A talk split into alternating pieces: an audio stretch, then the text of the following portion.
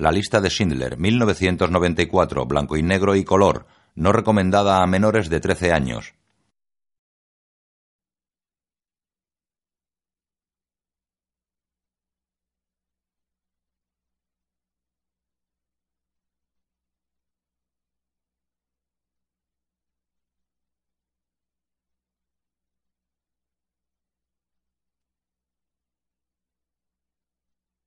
En la oscura pantalla una mano enciende una cerilla. La cerilla prende una vela a la izquierda y otra a la derecha. Las velas están sobre la mesa de un salón comedor. En torno a ella, una familia judía escucha en pie los rezos del viejo rabino de larga y blanca barba.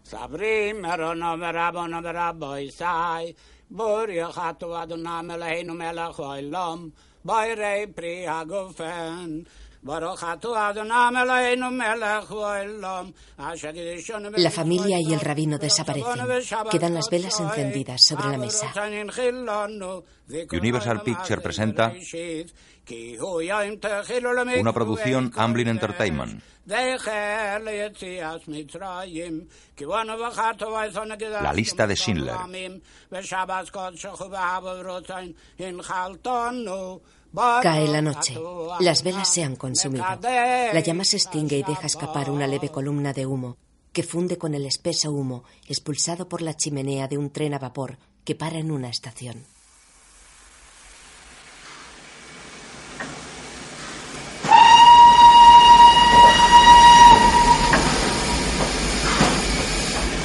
Septiembre 1939. Las fuerzas alemanas derrotan al ejército polaco en dos semanas.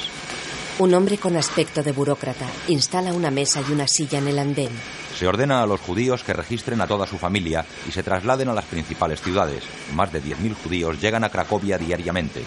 El burócrata coloca sobre la mesa papeles oficiales, secante, grapadora, sello y tintero. Precedidos por un viejo de barba blanca, un grupo de judíos se aproxima.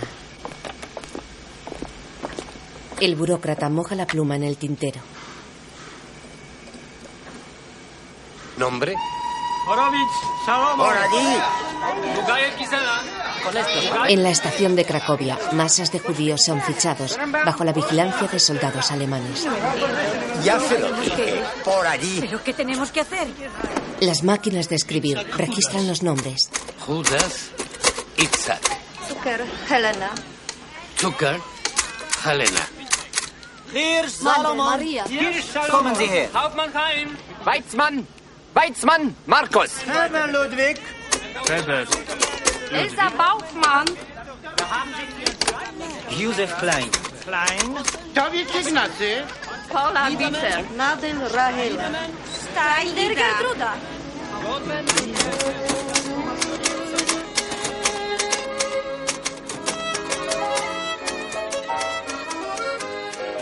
En su apartamento, un hombre del que solo vemos las manos se sirve un vaso de licor.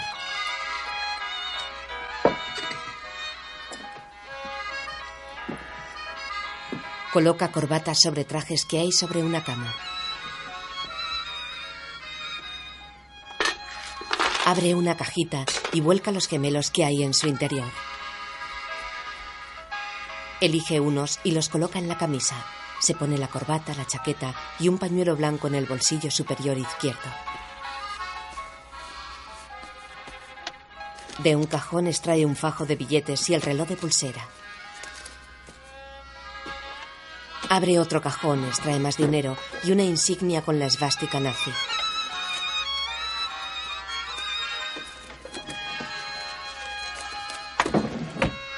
Se coloca la insignia nazi en la solapa. Luego, el hombre entra en un lujoso salón bar. Es alto, rubio, cercano a los 40 y su porte es cuidado y elegante. El hombre se acerca a un viejo camarero, jefe de sala, y le habla al oído. Le da un billete. El camarero sonríe y lo introduce en el salón.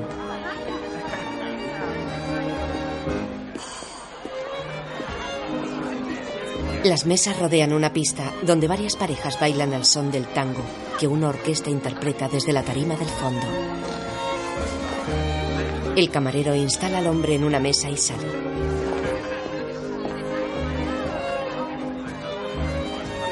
El camarero mira al hombre a través de una cristalera y comenta con un compañero. ¿Y Elsie, sabes quién es ese hombre? No lo sé. Mientras fuma, el hombre mira a una bella y joven dama situada en otra mesa. La joven le devuelve la mirada y él sonríe. Observa a dos oficiales de las SS sentados en otra mesa, soportando impertérritos los fogonazos de una fotógrafa. Acérquense más, por favor. Sonrían. Así.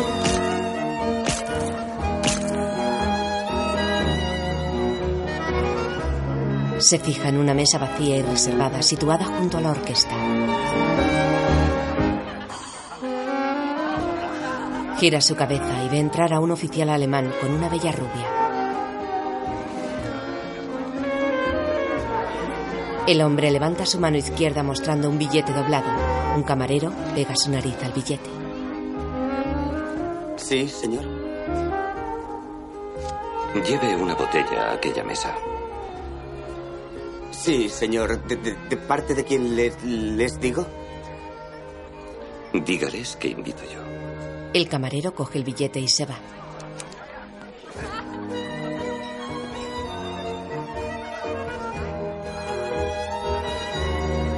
El camarero deposita botellas y copas en la mesa del oficial. Junto a él están otro oficial inferior y la joven rubia.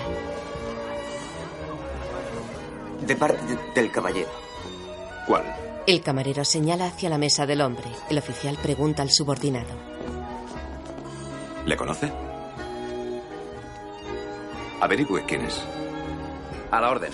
El subordinado se levanta y va hacia allí. Agnieszka, daría cualquier cosa por oírla cantar. Pero sé que no lo hará. Me pone en evidencia. El oficial ve cómo el hombre saluda al subordinado y le sienta a su lado.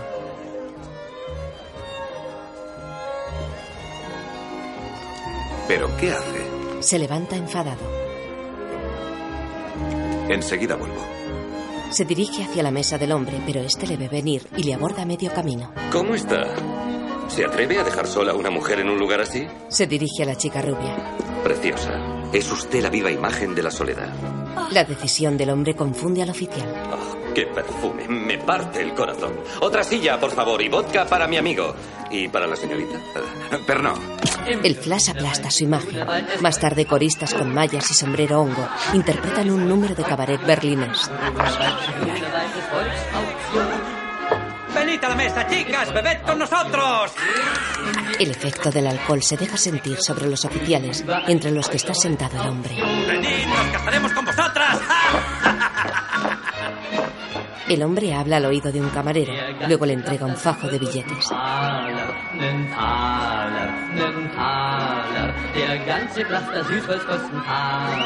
Los camareros sirven un banquete a los oficiales alemanes y a las coristas sentadas con ellos. Les diré lo que entiendo por colaborar. A los pocos días de aprobarse la ley de que todos los judíos deben llevar una estrella, los sastres judíos las estaban produciendo al por mayor a tres zloty cada una. Hábleme de su bodega. Tengo un excelente Riesling alemán de 1937. Francés, un Bordeaux, un Chateau Latour de 28 a 29. No tienen la menor idea de lo que significa esa ley. Lo toman como si fuera la insignia de un club. ¿Y un Margot del 29? Un Borgoña entonces, un Romani Conti del 36. Es la naturaleza humana. Hagamos esto para evitar aquello. Es lo que han hecho desde hace miles de años. Lo que han hecho siempre, capear el tiempo. Pero esto es diferente. Esto no son los romanos. Estos son los SS.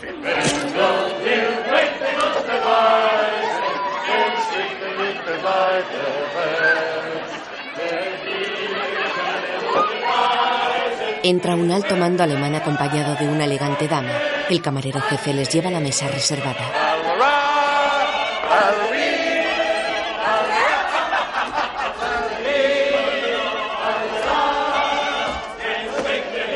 El camarero se retira, pero el alto mando le llama. ¿Martin? Sí, señor. Señala hacia el hombre. ¿Quién es ese hombre? Es. Es Oscar Schindler.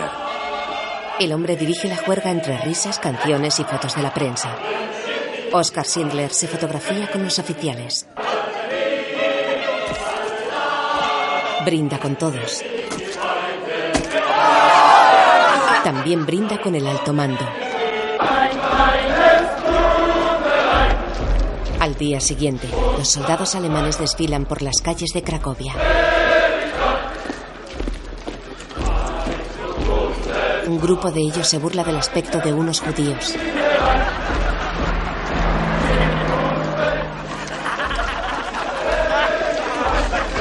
Usando su machete, un soldado corta los tirabuzones rituales de un judío. Con la insignia nazi sobre la solapa de su chaquetón de cuero, Oscar Schindler avanza bordeando una nutrida fila de judíos, hombres, mujeres y niños, todos marcados con la estrella de David sobre su brazalete. Schindler entra en un edificio cuya entrada y escaleras están repletas de judíos haciendo cola. Judenrat, consejo judío compuesto por 24 judíos responsables de llevar a cabo las órdenes del gobierno en Cracovia, como las respectivas al trabajo, al alojamiento y la comida. A él se presentaban las quejas. Pasando junto a la larga cola, Schindler sube la escalera. Dentro de la sala, judíos indignados protestan ante sus impotentes compañeros. No se puede confiscar la propiedad privada. No sé qué Artículo esa 47. El pillaje está prohibido En la formalmente. Convención de la Haya, En en realidad, Entran en nuestra casa y nos dicen que ya no vivimos allí. Que ahora pertenece a un oficial de las SS. Por favor, yo solo sé lo que ellos me dicen y lo que me dicen cambia de día en día.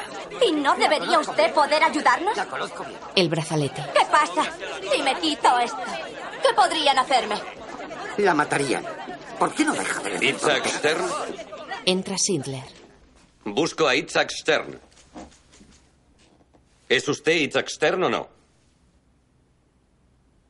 Sí, soy yo. ¿Dónde podemos hablar?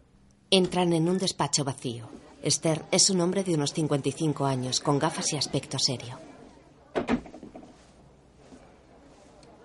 Usted llevaba la contabilidad de una fábrica de la calle Lipova. ¿Qué hacían? ¿Cazuelas? ¿Pucheros? La ley me obliga a decirle, señor, que soy judío. Bueno, y yo alemán. Asunto zanjado. Le indica una silla y le ofrece licor. ¿Cree que era una buena empresa? Moderadamente próspera. Yo no sé nada de esmaltería. ¿Y usted? Eh, Yo solo era el contable. Se siente y rechaza el licor. Es una ingeniería simple, ¿no cree? Cambiando la maquinaria se podría fabricar cualquier otra cosa. Marmitas, utensilios de campaña, contratos con el ejército. Una vez terminada la guerra, se acabó, pero de momento se puede ganar una fortuna, ¿no le parece? Lo que me parece es que ahora la gente tiene otras prioridades. ¿Como cuáles? Le irá muy bien cuando consiga sus contratos. Es más, mientras peor vayan las cosas, mejor le irá. Las firmas necesarias las puedo conseguir. Eso es fácil. Encontrar el dinero para comprar la compañía ya es otra cosa. Oscar se sienta. Usted no tiene dinero. No ese dineral. ¿Conoce usted a alguien? Judíos. Sí. Inversores. Usted debe de tener contacto con los empresarios judíos. ¿Qué empresarios? Los judíos ya no pueden tener empresas. Por eso está esa incautela. No sería de ellos. Sería mía. Y yo les pagaría en especie, en pucheros. ¿En pucheros? En cosas que puedan usar. Cosas que puedan sentir en las manos, cambiar en el mercado negro, hacer lo que quieran. Sería bueno para todos. Schindler fuma con un pie sobre el escritorio. Y si quiere, usted podría dirigir la compañía. Frente a él, Esther mantiene la actitud respetuosa. A ver si lo entiendo. Ellos pondrían el dinero.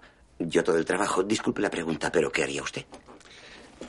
Me encargaría de dar a conocer la compañía, de que tuviera cierto estilo. Eso se me da bien, no el trabajo, el trabajo no. La presentación. Stern le mira entre confundido y asombrado. Tras las volutas de humo de su cigarrillo, Schindler sostiene su mirada.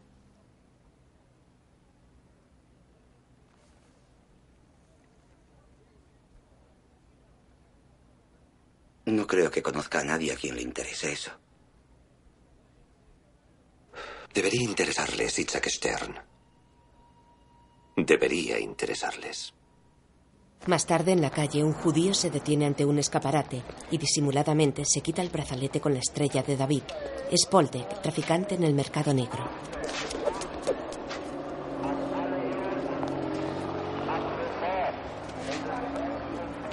Luego entra en una iglesia católica, toma agua bendita y se santigua. Poldek se sienta junto a otros que comercian anotando pedidos mientras el sacerdote dice misa. Tengo un cliente que cambia Slotty por Marcos a 2.45. Es un abrigo de lana con cuello de bisón. lo cambia por cupones de racionamiento. Tengo mechas para lámparas. Un camión de mechas. ¿Y qué quieres que haga yo con un camión de mechas? 2,70 por tres y medio, no sé. ¿Cuánto pedí? Persa. Poldek saca un bote de cristal. ¿Qué? ¿Reconoces esto? Es betún. ¿En cajas de metal? Tú pediste betún. En cajas de metal. ¿En cajas Esto de es cristal, no es lo que yo pedí. ¿Y qué diferencia hay? ¿Qué, qué diferencia ¿Qué hay? diferencia? ¿Qué diferencia hay? Mi cliente lo vendió a un cliente que a su vez lo vendió al ejército alemán. Solo que cuando llegó hacía tanto frío que se rompió todo. Las 10.000 unidades. Uy, uy, uy. Esto no es mi problema. Eso no es su problema. ¿No es tu problema? No es mi problema. Muy bien. El ejército alemán quiere saber de dónde salió. Me aseguraré de que se enteren. Ahora sí es tu problema. Cierra el pico. en cajas de metal. Sindler gira hacia ellos. Hola. Perdonen que les interrumpa, pero me gusta su camisa. Es muy bonita. ¿Sabe dónde podría encontrar una igual? Oliendo peligro, el grupo de hombres sale de la iglesia. Solo queda Poldek y sus compañeros inmediatos. ¿Cómo está? Está prohibido comprar y vender cosas en la calle.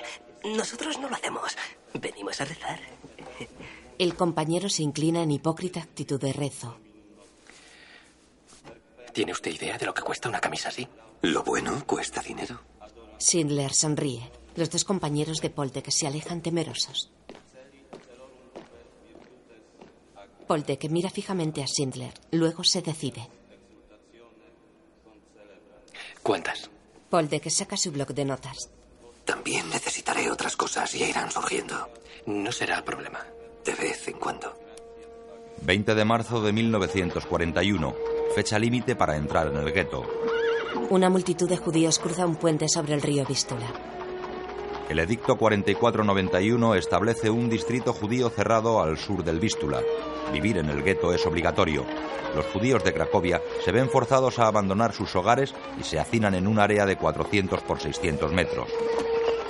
Son jóvenes, ancianos, mujeres y niños de todas las condiciones sociales.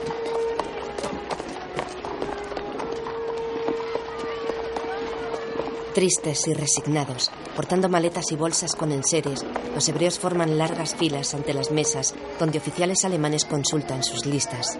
Policías judíos vigilan las filas. Nieva sobre el oscuro pavimento de granito. En una casa de aspecto lujoso, un judío recoge sus cosas bajo la impaciente mirada de un oficial alemán. Junto a su esposa e hija, el hombre mete en las maletas objetos de valor y fotos de familia.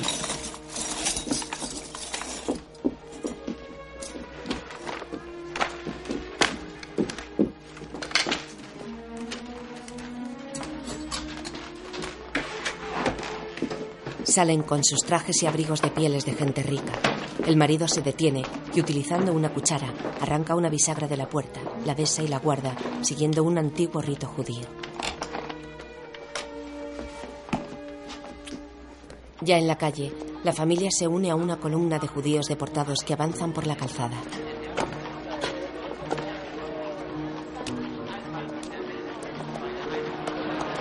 Un automóvil aparca frente al portal de la casa. De él desciende Oscar Schindler, que saluda al oficial encargado. Es evidente que es aquí. ¿Cómo está usted? Niños polacos de aspecto pobre recogen barro del suelo y lo lanzan contra los judíos. ¡Adiós,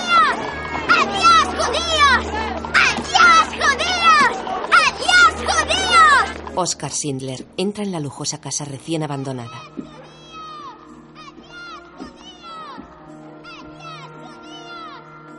La familia desahuciada sube una estrecha y oscura escalera del edificio donde han sido instalados.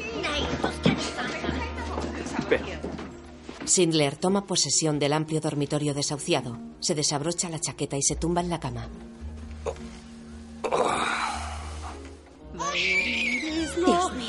La familia entra en la destartalada planta asignada. Dios mío, Dios mío.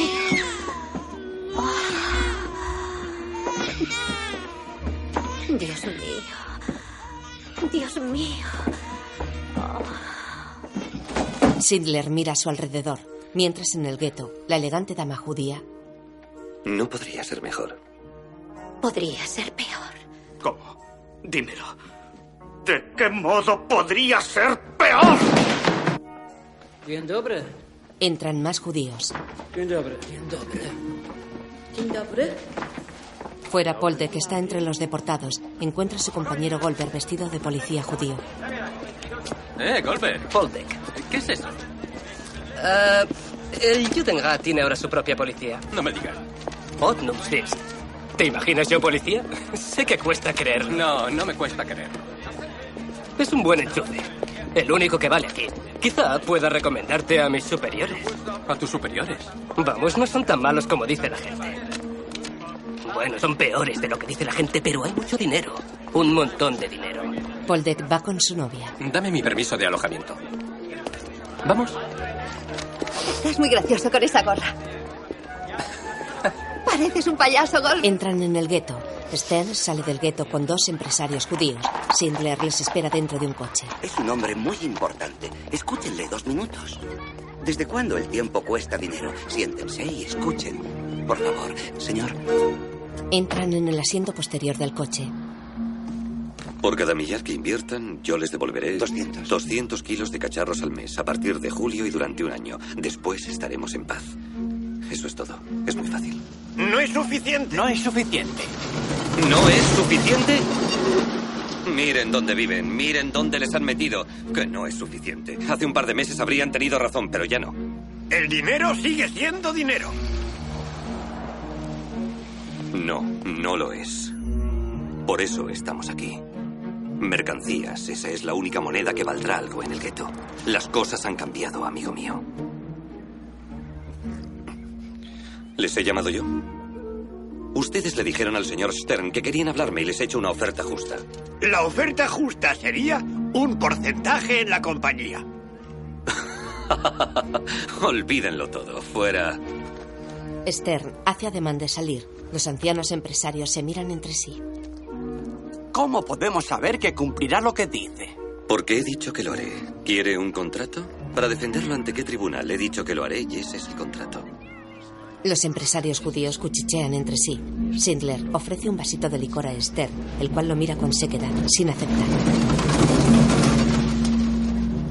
Más tarde, en la nueva y lujosa casa de Schindler, los empresarios judíos le entregan fajos de billetes.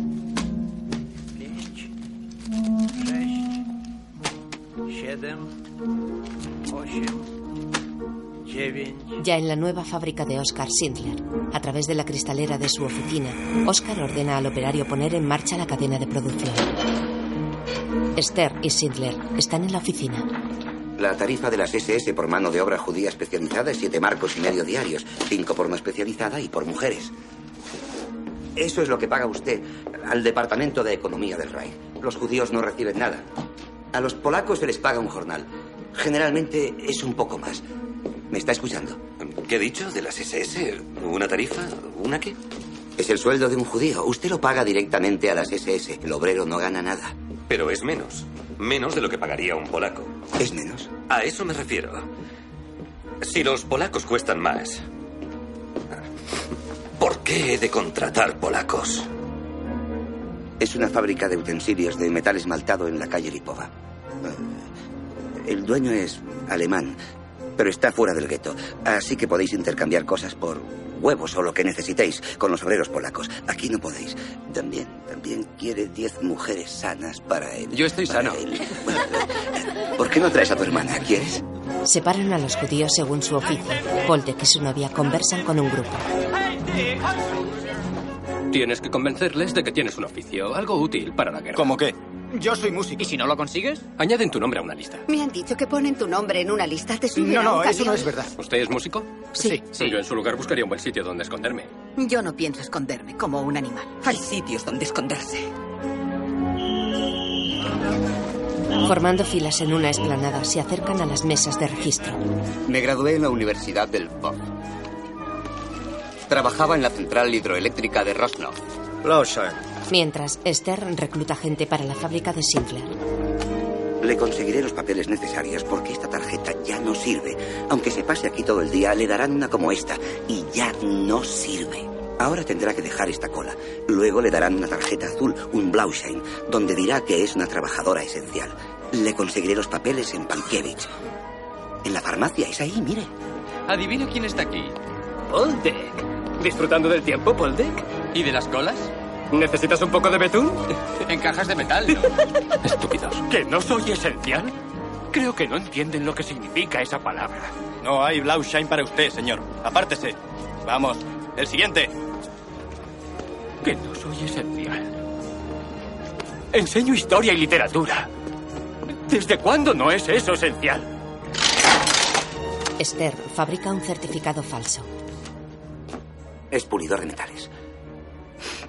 Una vez impreso y rellenado, Esther arruga y ensucia el papel.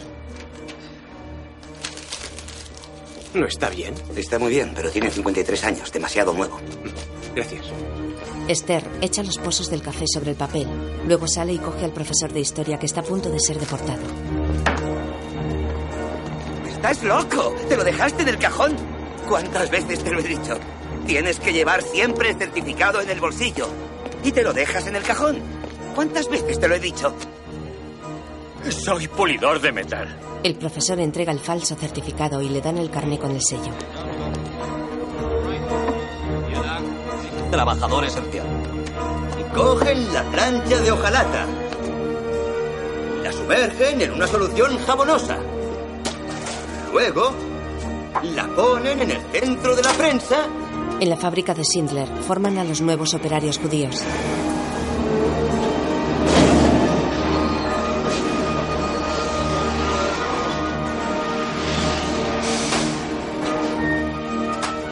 Y tenemos un puchero.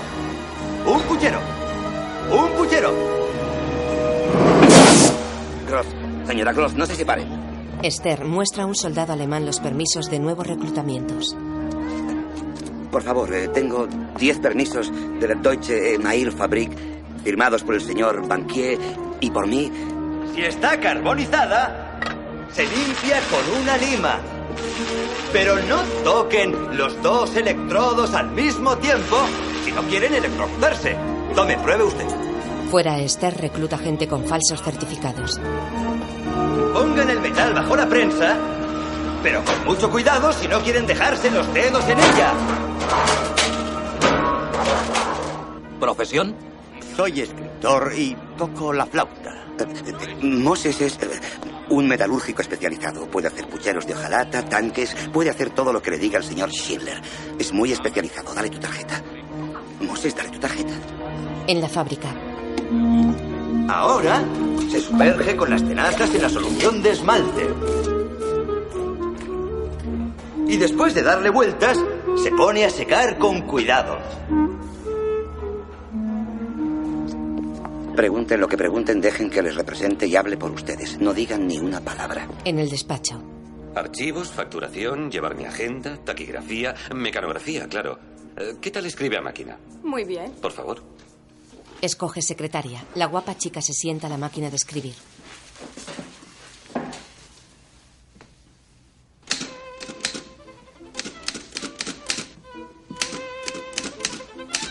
Prueba a otra chica. Otra más. Oscar ayuda a la hermosa chica a pasar el carro de la máquina.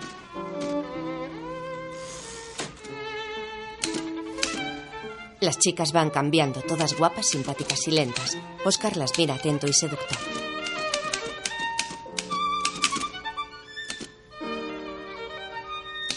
Ahora hay una gorda y fea, pero rápida y eficiente.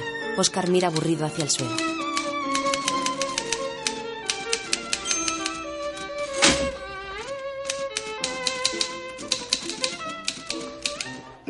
Necesita una secretaria. Elija una. No sé cuál. Todas son tan competentes. Tiene que elegir. Oscar y su secretaria se fotografían a la puerta de la fábrica.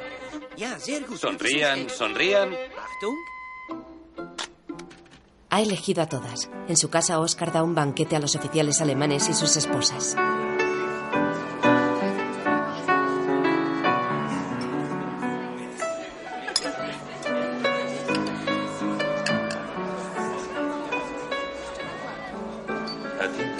A Poldek para comprar en el mercado negro. El té en cajas es bueno. Eh, café, paté, eh, salchichas kielbasa, quesos, caviar, beluga. ¿Y quién podría vivir sin cigarrillos alemanes? Todos los que encuentre. Y más fruta, la más exótica. Naranjas, limones, piñas. Y necesito varias cajas de habanos. De los mejores. Y chocolate puro sin azúcar, no en forma de lenguas de gato, en trozos grandes, como puños, del que se toman catarvinos. Y para beber necesitamos muchas botellas de coñac, del mejor Genesis, y champán Don Periñón. Eh, tráigame también sardinas Lespadón y... Ah, trate de encontrar medias de nylon. Hermosas cestas de viandas llegan a los mandos. Tengo el placer de comunicar que está en pleno funcionamiento la Deutsche Email Fabrik. Una fábrica de utensilios de primera calidad expresamente diseñados y producidos para uso militar. Utilizando solamente la maquinaria más moderna, el equipo de oficiales y operarios especializados de la DEF obtienen un producto de calidad única. Lo cual me permite ofrecerles, con absoluta confianza y orgullo, toda una línea de utensilios de cocina de campaña superior en todos los aspectos al que ofrecen mis competidores. Consulten la lista adjunta y los colores disponibles. Con la seguridad de que mi oferta recibirá su aprobación y con el deseo de que nuestra asociación sea larga y mutuamente beneficiosa, expreso por anticipado mi más sincera gratitud y mi más cordial saludo, Oscar Schindler. Sí, necesito 700 gruesas para el jueves que viene. 900. 1000. para el miércoles. Y todo eso para la fábrica de Madrid. El martes. El martes próximo. Los mandos militares firman y sellan los pedidos.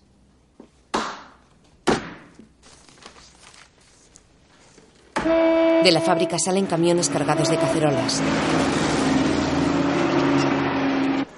Sindler y Esther. Mi padre solía decir que en la vida se necesitan tres cosas.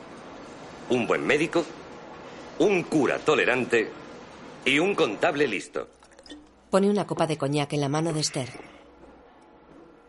Los dos primeros no los he necesitado nunca. Pero el tercero Levanta su copa hacia Esther, que no se mueve. Finja un poco, por el amor de Dios. Esther levanta mecánicamente su copa, pero no bebe. ¿Eso es todo?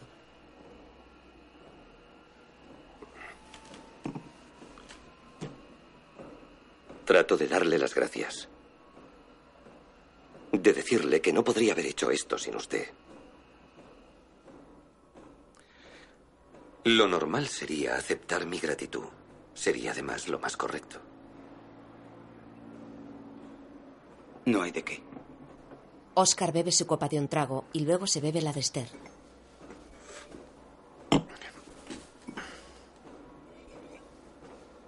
Lárguese de aquí. Stern sale. En casa de Oscar. Llaman a la puerta. Su amante polaca se coloca la bata y sale a abrir.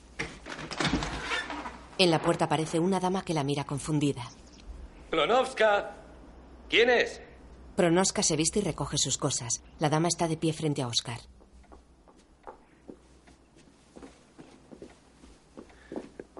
Está violenta. Mírala.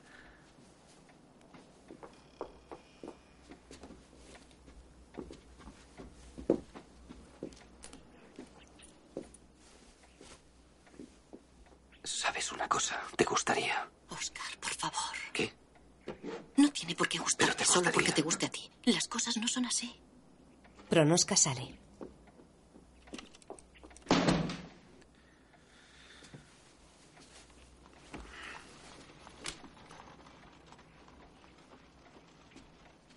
Se ve que te va muy bien.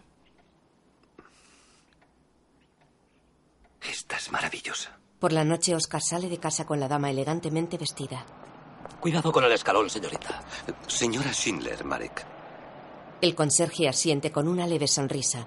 En el salón bar, los esposos Schindler ocupan una mesa. Ella es una elegante rubia con el pelo recogido hacia arriba. ¿No será todo esto un montaje? ¿Un montaje? ¿Cómo podría ser un montaje? coche, el un momento. Adivina cuántos obreros tengo en nómina. Oscar. Mi padre en su mejor momento tenía 50. Yo tengo 350. 350 empleados en la fábrica con un solo propósito. ¿Fabricar cacharros? Ganar dinero. Para mí.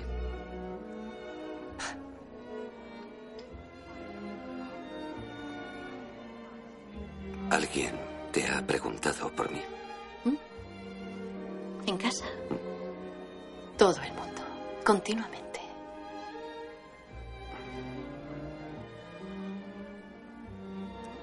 No olvidarán el nombre de Schindler fácilmente, te lo aseguro. Oscar Schindler, dirán. Todos le recordamos. Hizo algo extraordinario. Algo que nadie había hecho nunca. Llegó aquí sin nada, con una maleta, y convirtió una fábrica en quiebra en una empresa importantísima. Y se fue con un baúl, con dos baúles llenos de dinero. Todas las riquezas del mundo. Su mujer le acaricia el pelo. Él le besa la mano. Me reconforta saber que nada ha cambiado. Te equivocas, Emily.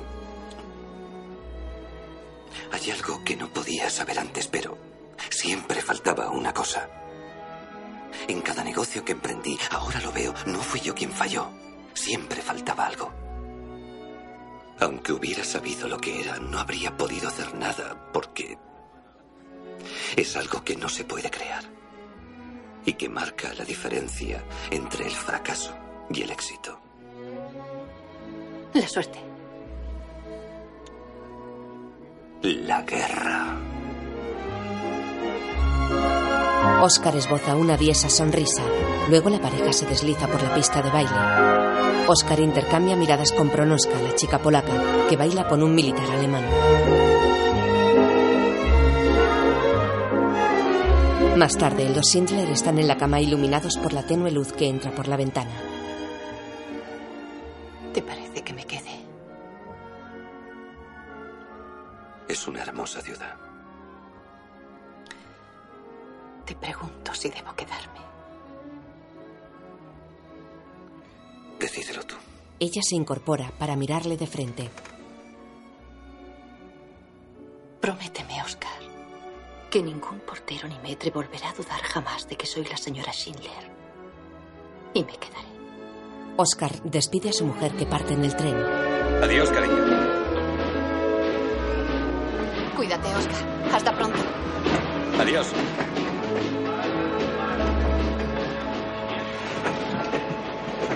En la oficina de la fábrica, Schindler come frente a Esther, que le presenta las cuentas. O leo esto o como antes de que se enfríe la comida. ¿Vamos bien? Sí. ¿Mejor que el mes pasado? Sí. ¿Hay razón para pensar que el que viene puede ser peor? Podría acabar la guerra. Esther recoge los cuadernos de contabilidad y espera en silencio.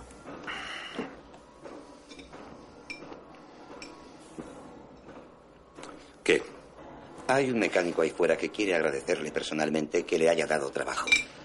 Viene cada día, le está muy agradecido. Solo será un minuto. Esther va a la puerta. Señor Lovenstein. Entra un hombre viejo y manco de un brazo. Respetuoso, habla desde la puerta. Oscar se levanta. Le agradezco mucho, señor, que me haya dado la oportunidad de trabajar. No se preocupe, seguro que lo está haciendo muy bien. Las SS me dieron una paliza, me habrían matado, pero soy esencial para la guerra gracias, gracias a usted. Me alegro. Trabajo mucho para usted. Estoy seguro. Y seguiré trabajando así para usted.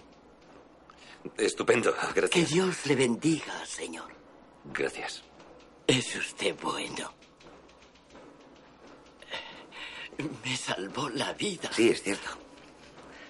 Que Dios le bendiga. Vamos. Que Dios le bendiga. El viejo sale. Oscar baja por la escalera hacia la salida. Esther le sigue con una caja y una botella. Lo siento, Herr Director, pero se está haciendo tarde. Esto es para el Obersturmbannführer, señor. Y esto es para su sobrina, Greta. Es su cumpleaños. A propósito, no vuelva a hacerme una cosa así nunca. Vamos, déjese de reverencias. ¿No se ha dado cuenta de que ese hombre es manco? Ah, sí. Oscar entra en su coche y parte. ¿Para qué es sirve? utilísimo. ¿Para qué? ¡Utilísimo! ¡Suerte! Al día siguiente, los obreros precedidos por sus guardianes salen del gueto para ir a la fábrica. La calle está cubierta de nieve.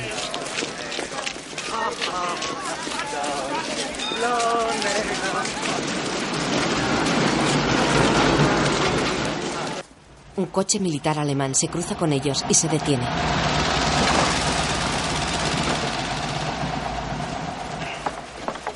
Los alemanes salen del coche y dan órdenes a los guardianes judíos. ¡Llegaremos tarde al trabajo! Llega un camión alemán lleno de palas que son repartidas entre los obreros.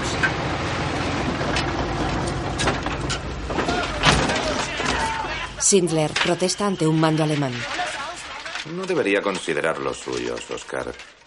Tiene que comprender que a algunos oficiales no les importa nada la producción. Para ellos es cuestión de prioridad nacional obligar a los judíos a quitar la nieve. No tiene nada que ver con la realidad, Oscar. Usted lo sabe y yo también. Que los judíos quiten la nieve tiene un significado ritual. Dos soldados cogen al viejo manco. Venga conmigo. Eh, Soy. Soy un trabajador esencial. Esencial, ¿eh? Sí. Yo trabajo para Oscar Un Schindler. trabajador esencial de Oscar Schindler. ¿Un judío manco? Sí, sí. Doblemente inútil. Con el mando alemán. He perdido un día de producción, Rolf. Trabajo para Oscar Schindler. Danka, mira la nieve. Mira la nieve. Mira la nieve. El soldado disparó a la cabeza del viejo. He perdido un operario. Y espero ser compensado. Presente una queja en el Departamento de Economía. Está en su derecho. ¿Serviría de algo? Por supuesto que no. Beben. Un pez gordo del Departamento de Presupuestos y Construcciones vino a comer y nos dijo que creer que los obreros judíos especializados tenían cabida en la economía del RAI podía considerarse traición. La sangre del viejo tiñe la nieve. ¿Un mecánico manco, Oscar? Manejaba la máquina de prensado.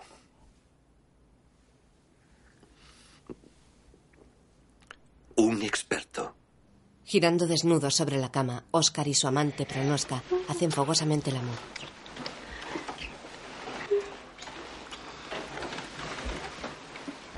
Poldek entra en la sala contigua separada por una cristalera. La chica monta sobre Oscar moviendo rítmicamente su pelvis. Poldek los mira a través de la cristalera. Director. No puedo creerlo. Stern, ¿es usted? No, soy Poldek. Se trata de Stern. Oscar llega a la estación. Dejen su equipaje en el andén. Identifíquenlo claramente. Primero el nombre, luego el apellido. No lleven su equipaje consigo. Lo enviaremos más tarde. Dejen su equipaje en el andén. Identifíquenlo claramente. Oscar busca entre la multitud de judíos deportados. Habla con el burócrata encargado. ¡Stern! Está en la lista. ¿Sí? Pues vamos a buscarle. Lo siento, no puede llevárselo. Está en la lista. Si fuera un trabajador esencial, no estaría es en un la subordinado. ¿Cómo se llama? lista. Señor, la lista es correcta. Quiero decir que... No me interesa la lista. Le he preguntado su nombre. Klaus Tauber. Oscar lo anota. Tauba. Llega el oficial alemán. Este caballero cree que ha habido un error. Mi gerente está en algún vagón de este tren. Si el tren sale con él, afectará la producción y la Junta de Armamento querrá saber por qué. ¿Está en la lista? Sí, señor. Itzhak Stern. Entonces, la lista es correcta. No puedo hacer nada, señor. ¿Cuál es su nombre? Cierren bien todas las puertas. ¿Mi nombre? Me llamo Kuntes. Hauptscharführer Kunt. ¿Y usted? Schindler, S-C-H-I-N-D-L-R. Caballeros, muchas gracias. Creo poder garantizarles que los dos estarán en el sur de Rusia antes de fin de mes. Buenos días. Atemorizados por sus palabras, buscan con Oscar. ¡Stern! Stern! Stern! Itzhak Stern! El tren inicia su partida. ¡Stern! ¡Itzhak Stern! ¡Itzhak Stern! ¡Stern! Señor. Por un ventanuco del tren aparece la tímida cara de Esther. ¡Stern! El director. Discúlpeme. ¡Paren el ha tren! sido culpa mía. ¡Está aquí! Discúlpeme. ¡Paren el tren! ¡Paren el tren!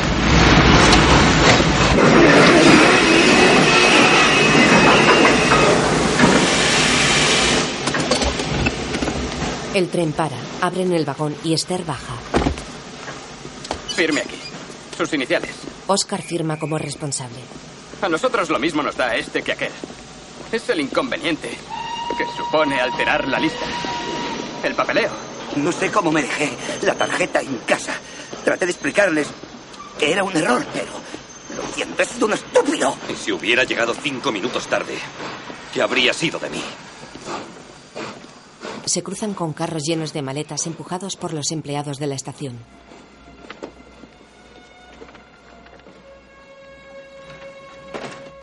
Los empleados introducen los carros en una nave en cuyo interior hay auténticas montañas de maletas, zapatos, joyas y otros enseres arrebatados a los judíos.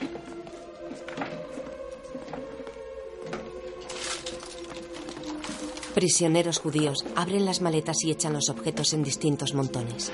En unas estanterías colocan los más valiosos, que son inspeccionados por militares alemanes.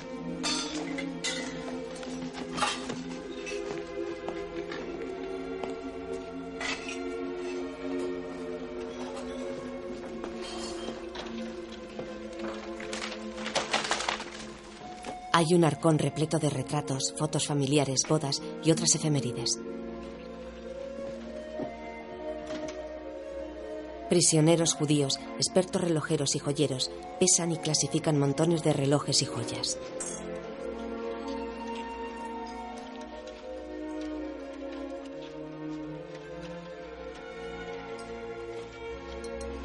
Un hombre abre un pañuelo y esparce su interior ante uno de los joyeros.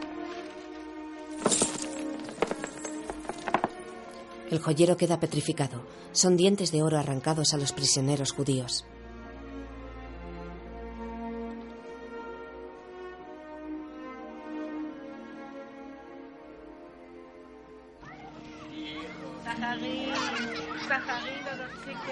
Ciudad judía, gueto de Cracovia, invierno de 1942. Esta noche me desperté de pronto.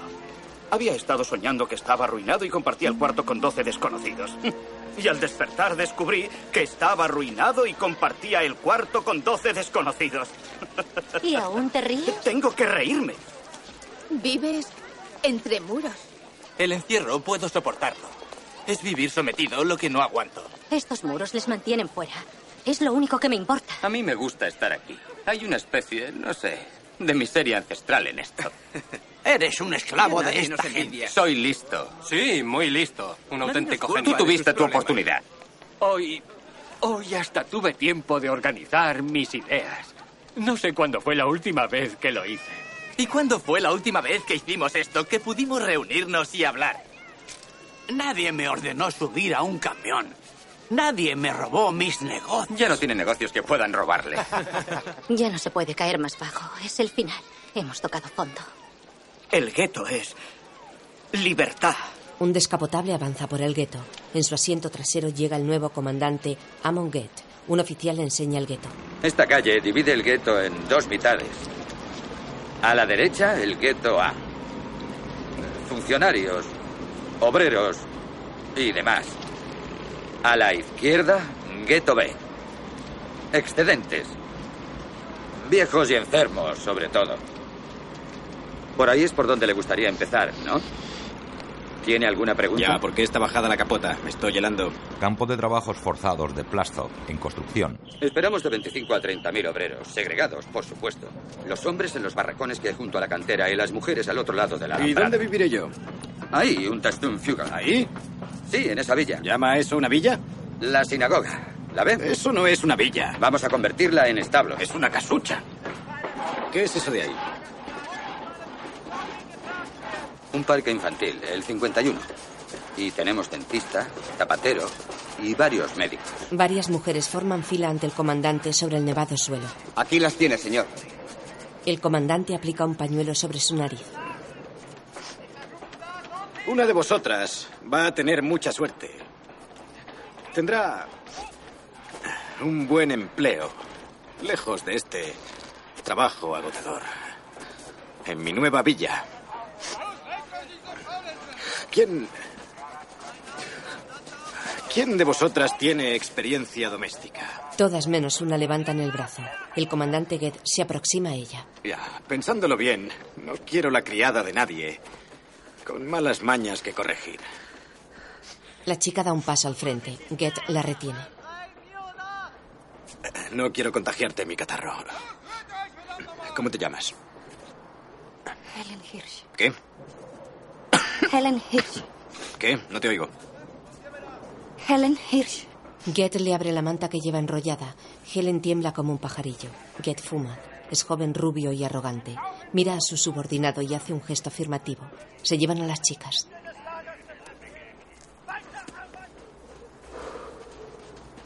Ya. ¡A trabajar! ¿Pero qué estás diciendo? Es solo un barracón, no el Hotel Europa. Dice que han puesto mal los cimientos. Quiere echarlo abajo.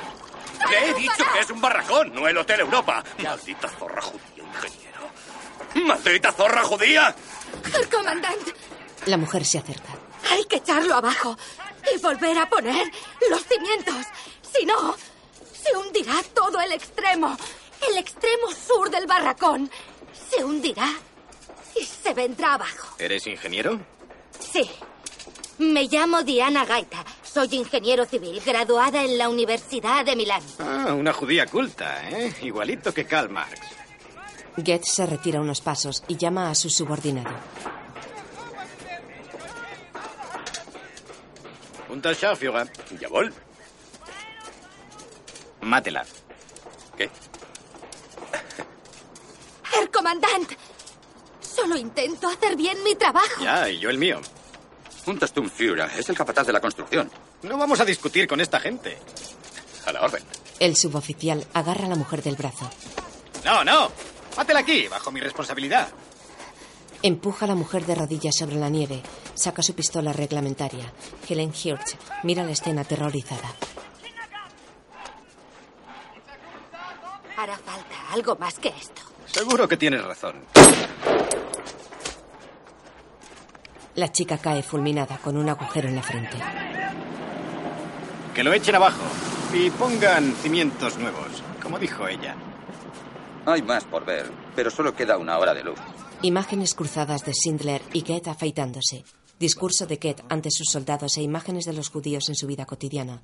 Un rabino rezando y la familia Dresner comiendo. Hoy es un día histórico. El día de hoy será recordado. En años venideros, los jóvenes preguntarán con asombro acerca de este día. El día de hoy hará historia y vosotros seréis parte de ella. Hace 600 años, cuando en todas partes les culpaban de la peste negra, Casimiro el Grande, así le llamaban, invitó a los judíos a venir a Cracovia. Jaya, ¿quieres pan? Vinieron. Trajeron sus pertenencias a la ciudad. Se instalaron en ella. Se afianzaron y prosperaron. En los negocios, la ciencia, la educación, las artes. Llegaron sin nada. Sin nada. Y florecieron. Durante seis siglos ha habido una Cracovia judía. Pensadlo bien. Esta noche, esos seis siglos serán solo un rumor. Nunca ocurrieron. Hoy es un día histórico. Oscar y su amante Pronoska cabalgan. Evacuación del gueto, 13 de marzo de 1943.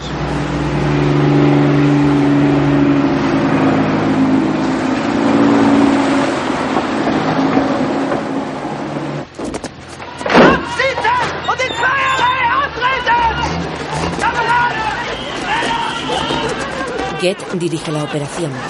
Creo que empezaremos por el gueto B. Los soldados forman filas portando perros.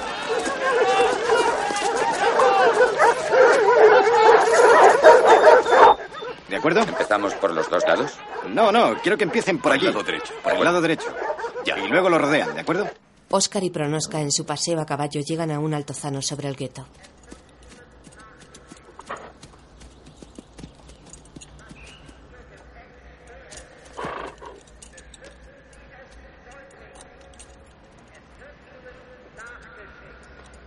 Abajo, la familia Dresner se da cuenta de lo que está ocurriendo.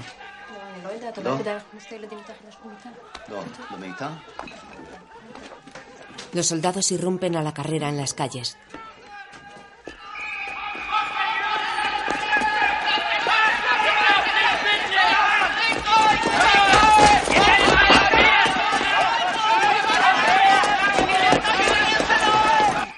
Dentro de una casa los niños judíos tiemblan de miedo. Los padres destapan un escondrijo que hay en la pared, tapado con el empapelado.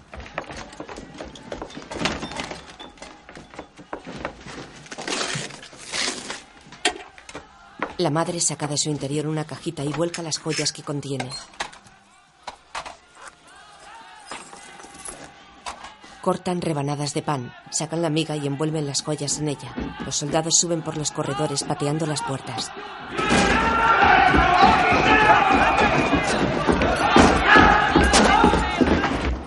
Mientras los miembros de la familia judía se tragan la miga con las joyas dentro. Puerta a puerta, los soldados sacan a las familias enteras. Con las manos sobre su gorrita, un niño de unos 5 o 6 años es empujado hacia la calle.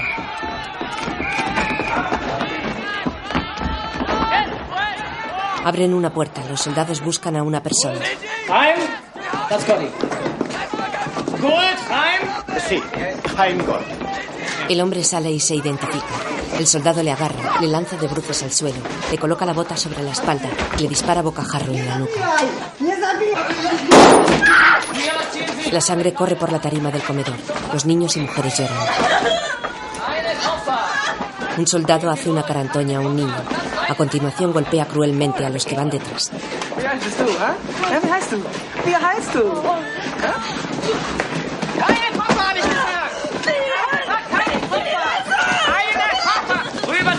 Les quitan las maletas.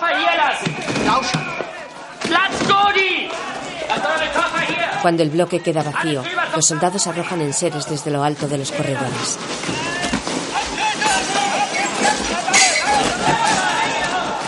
Mila está sola, de pie en su dormitorio. Llega su novio Poldek.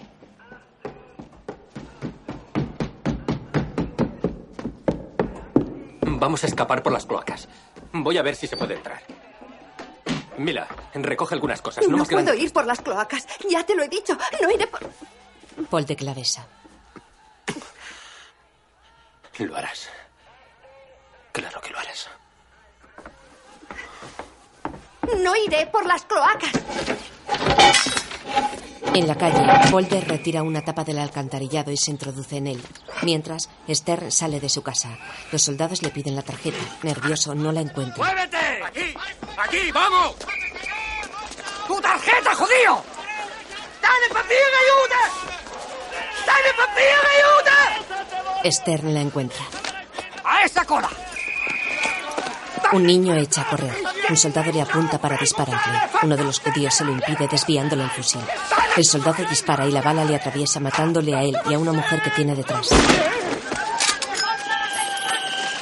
Esther es llevado con el grupo de deportados. Dos soldados traen en volandas al niño que huyó. El soldado al que se le escapó dispara atravesando el cuerpecito que pataleaba en el aire. Was soll denn die Scheiße? Sag mal, bist du verrückt geworden? Mit diesem Scheißgewehr hättest du mich erschießen können, Mensch. Du hast so nah an mir vorbeigeschossen. Was heißt hier Entschuldigung? Du bist total verrückt geworden. Un hombre con bata blanca entra en una farmacia y coge diversos frascos del interior de un cajón. Los soldados entran en el hospital del gueto. En su interior el médico extrae con una jeringa el líquido de un frasco marcado con la calavera y dos tibias como señal de veneno. Luego pone unas gotas en varios vasos que hay en una bandeja. La enfermera da a beber los vasos envenenados a los enfermos.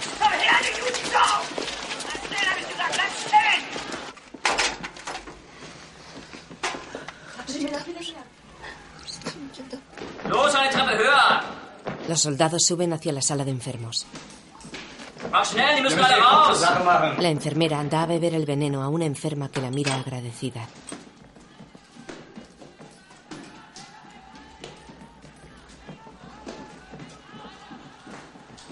Dando una patada a la puerta, los soldados entran y disparan sobre las camas, donde yacen los enfermos.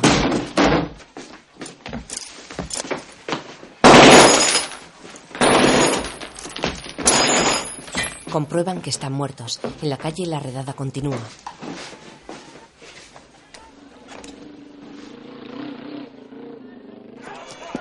El médico judío que cogió los frascos de la farmacia avanza hacia el hospital, arrastrando a una chica herida. Un soldado le para. Puedes darla por muerta. Suéltala. Deme un momento. Deje, deje, deje que la entre. Levanta su pistola. Disparó a bocajarro sobre la cabeza de la chica. Un surtidor de sangre sale del cráneo. Puedes morir con ella. ¡Unirte a la cola! Empuja al médico hacia uno de los grupos. Esther observa aterrado. ¡Las mujeres a la izquierda! ¡Los hombres a la derecha! ¡Las mujeres a la izquierda! ¡Las mujeres a la izquierda! ¡Los hombres a la derecha!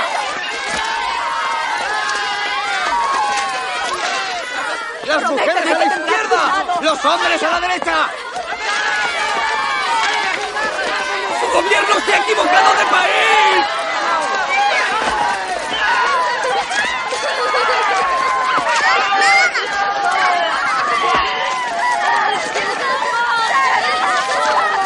Mientras tanto, Poldek avanza por las alcantarillas. Encuentra a otros judíos que huyen de igual manera, pero son sorprendidos por soldados con perros.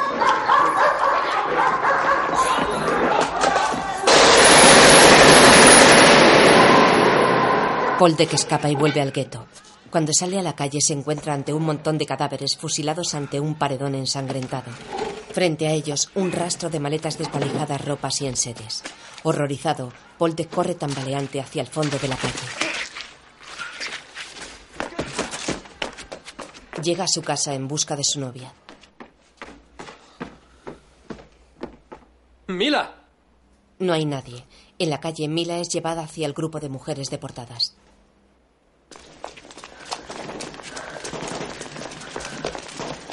Al pasar junto a un portal, la señora Dresner agarra a su hija y se esconde en él, cerrando la puerta. Luego corren por las calles llenas de cadáveres y entran en el edificio donde habitaban. Su convecina entra en una trampilla abierta en el suelo.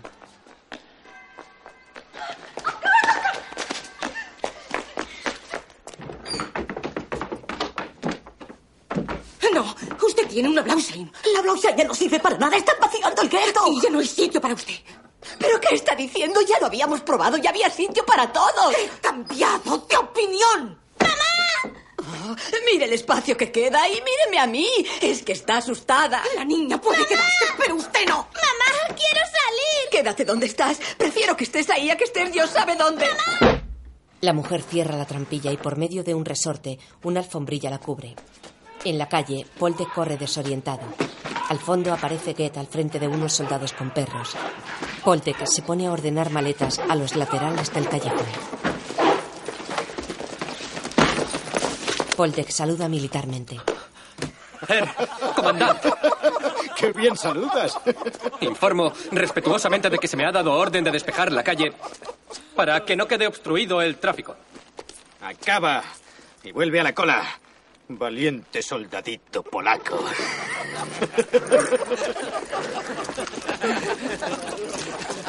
Los militares pasan de largo.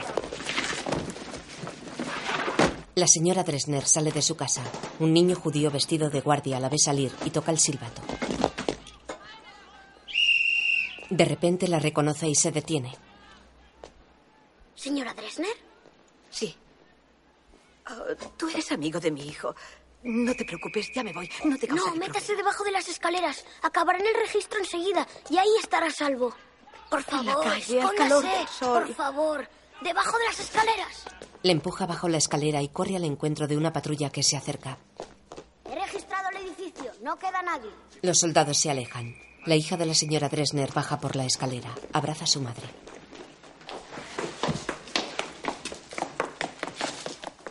¡Danka! ¡Mamá!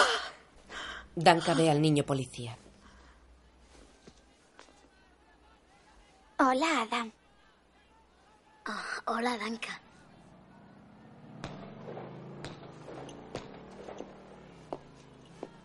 Ven conmigo, te pondré en la cola buena. ¿Conoces el dicho, una hora de vida sigue siendo vida? Tú ya no eres un niño. Que Dios te bendiga. Sobre sus caballos desde el terreno elevado, Oscar Schindler y Pronoska observan la locura que invade las calles del gueto. Ejecuciones, carreras, empujones, asalto de las casas.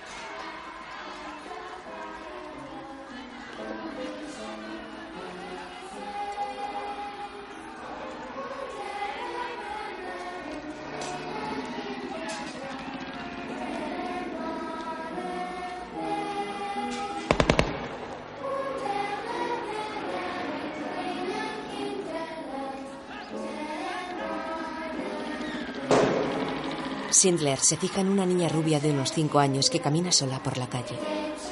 En medio de la imagen en blanco y negro aparece un color, el abriguito rojo de la niña. Oscar sigue la trayectoria del abriguito rojo pasando junto a la fila de deportados.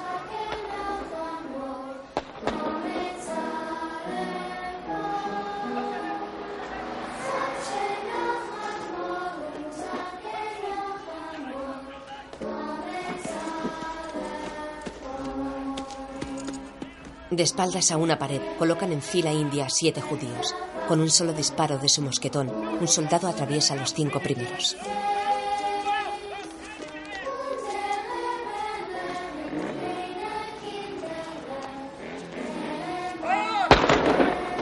El oficial saca su pistola y liquida a los dos restantes.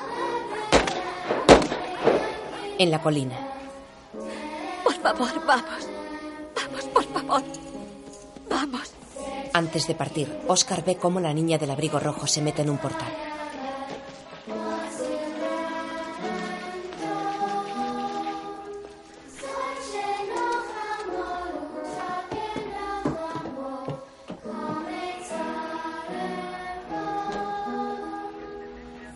Serio y conmovido, Oscar vuelve grupas y se aleja junto a Pronoska.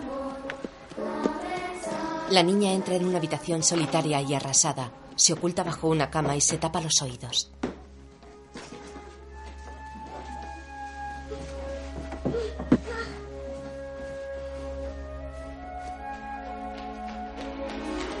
Es de noche. Los soldados en formación, a paso ligero, vuelven al gueto.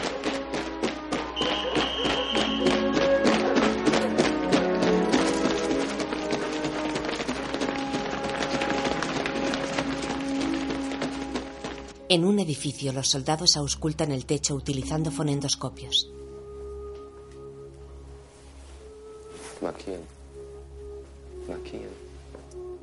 Arriba, los judíos que escaparon salen de sus escondites. Uno sale del interior de un piano.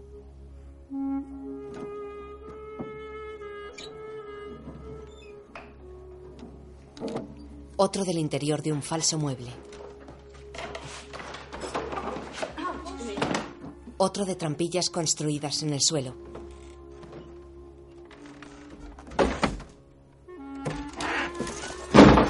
Los soldados entran con linternas y miran bajo una cama. No hay nadie. Levantan la cama y ven a un niño agarrado entre el somier y el colchón.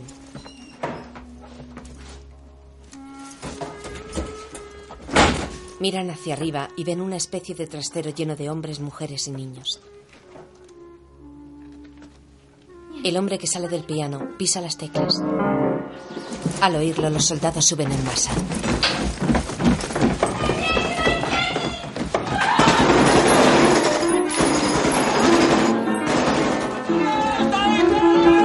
Los fogonazos de los disparos quiebran la oscuridad. En mitad de la operación, un joven oficial alemán toca el piano que fue escondite.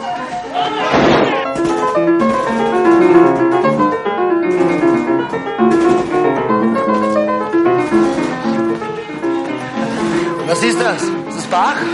Ist das Bach? Nein, Mozart. Mozart? Ja.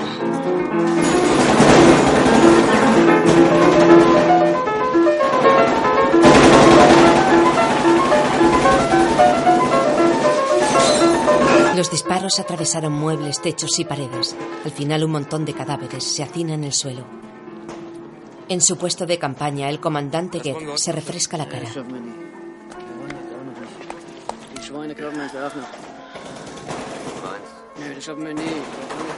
A ver si acaba esta maldita noche. Desde el altozano, el gueto judío aparece oscuro pero salpicado de fogonazos.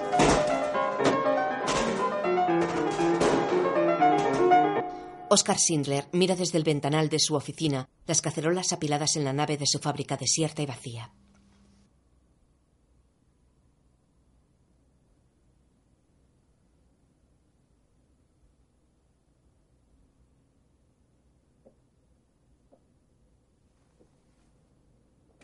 Mientras, en el campo de trabajo de Poisson, Get, con el torso desnudo y los tirantes caídos sobre su pantalón militar, se asoma a la terraza de su residencia, desde la cual se domina el campo. La masa de prisioneros forma en la gran esplanada. Entre ellos están Esther, Poldek, la señora Dresner con su hija y todos los de la fábrica. Policías judíos pasan lista.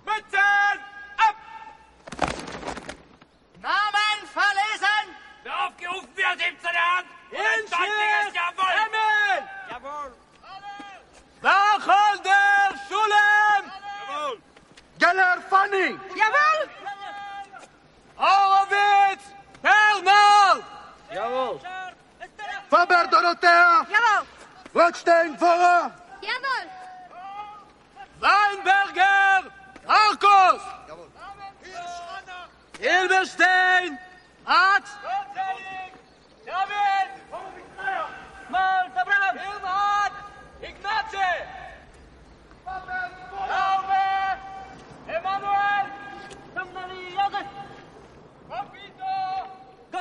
Schulim!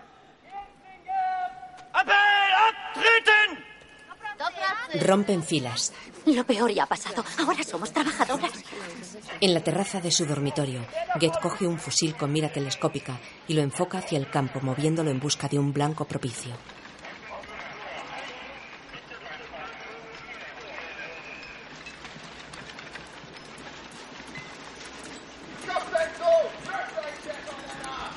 Lo detiene apuntando a una mujer que se ha parado para atarse el zapato.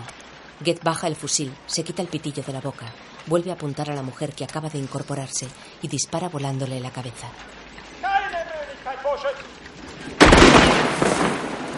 La amante de Get, desnuda sobre la cama, se alarma. Oh, Dios. Amon. Amon Get, sentado junto a la barandilla de la terraza, continúa su siniestra búsqueda de otro blanco. Advertidos del peligro, los prisioneros corren mientras realizan sus tareas.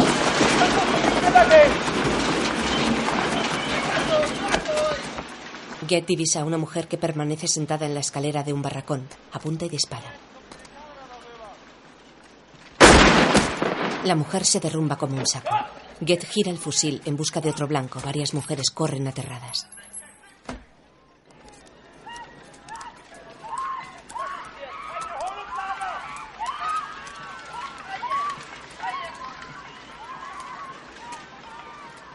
Get cruza el fusil sobre sus hombros y cuelga sus brazos en él. Hace un par de torsiones con el tronco sacando una panza incipiente y luego entra en el dormitorio. Saca el casquillo que cae sobre la chica desnuda. ¡Maldita sea! ¡No eres más que un crío de mierda! Venga, levántate ya. Entra en el baño y orina en la taza sin cerrar la puerta.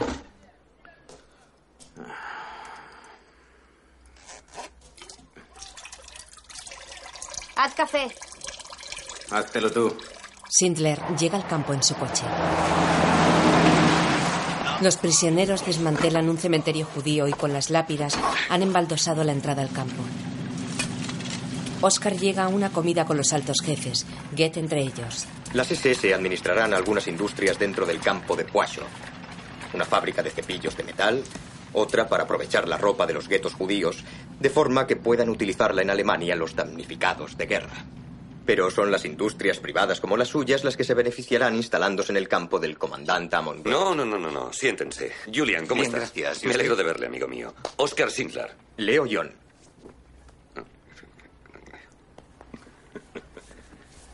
Franz, me Hola, alegro de verle. me alegro de que haya es podido- un placer, un placer. Julius. ¿Cómo está? Bien. ¿Ha perdido peso? No, solo en los hombros. Pero por favor, siéntense, siéntense. ¿Qué tal? ¿Cómo está? Oscar Schindler. Get le da la mano sin levantarse. Hemos empezado sin usted. Bien. ¿Me he perdido algo bueno? Les estaba explicando a Bosch y a Madrich algunas de las ventajas de trasladar sus fábricas a Pwashov. Me refería a la comida. Como la mano de obra está aquí mismo, está disponible a todas horas. Pueden hacerles trabajar toda la noche si quieren. Su sistema de trabajo, fuera el que fuese anteriormente, continuaría igual. Sería respetado. A Sindler. Dígame, ¿dónde se consigue un traje así? ¿De qué es? ¿De seda? Desde luego. Ya, tiene, tiene un brillo muy bonito. Gracias. Muy bonito. Le conseguiría uno, pero creo que el hombre que lo hizo está muerto. No lo sé. Más tarde, Get y Oscar solos. El otro día fui a trabajar y no había nadie.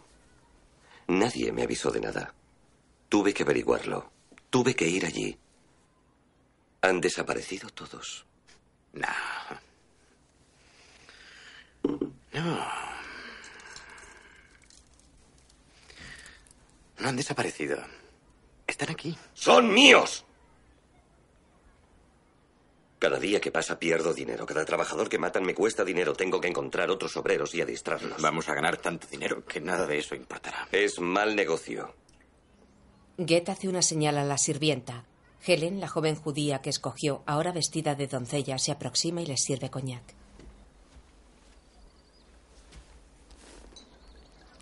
Gracias. Deja la botella.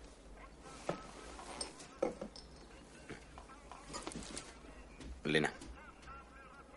Gracias. Helena siente levemente con la cabeza y se va.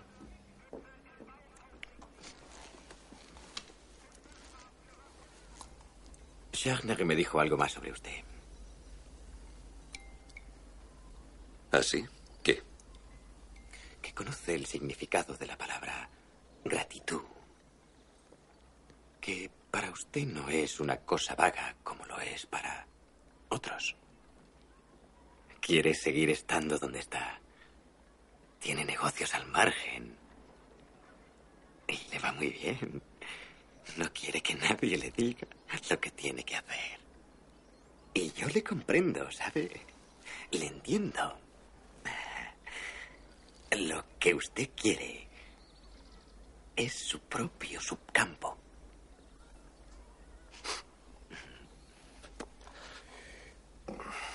¿Tiene idea de lo que significaría? Solo en burocracia. Olvídese de que tiene que construirlo. Conseguir los permisos es suficiente para volverse loco. Luego aparecen los ingenieros y empiezan a discutir sobre desagües, cimientos, normas de edificación, alambradas paralelas de 4 kilómetros de longitud, 1.200 kilos de alambrada de púas, 6.000 kilos de alambrada electrificada, aislamientos de cerámica, 3 metros cúbicos de espacio por cada prisionero. Acaba uno queriendo matar a alguien. Yo he pasado por eso, lo sé bien. Usted lo sabe bien, ha pasado por eso. Podría facilitarme las cosas. Sabría agradecérselo.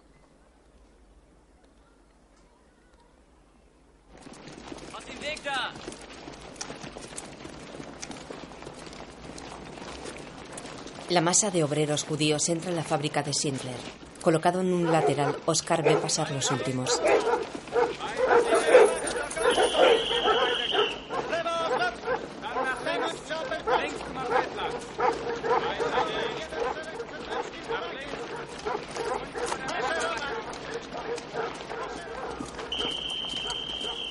¿Dónde está Stern?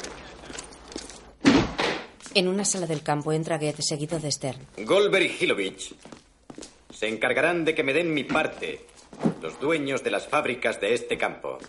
Y le dejo a usted a cargo de mi cuenta principal, la cuenta de Schindler. Quería su independencia y yo se la he dado. Pero la independencia cuesta dinero. ¿Entendido?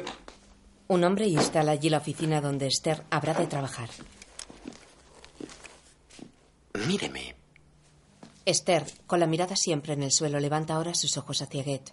El comandante le mira fijamente, luego gira hacia la puerta y sale. No olvide para quién trabaja ahora. Oscar organizó una juerga para los oficiales en casa de Goethe. ¡Asegúrense de que las besa a todas!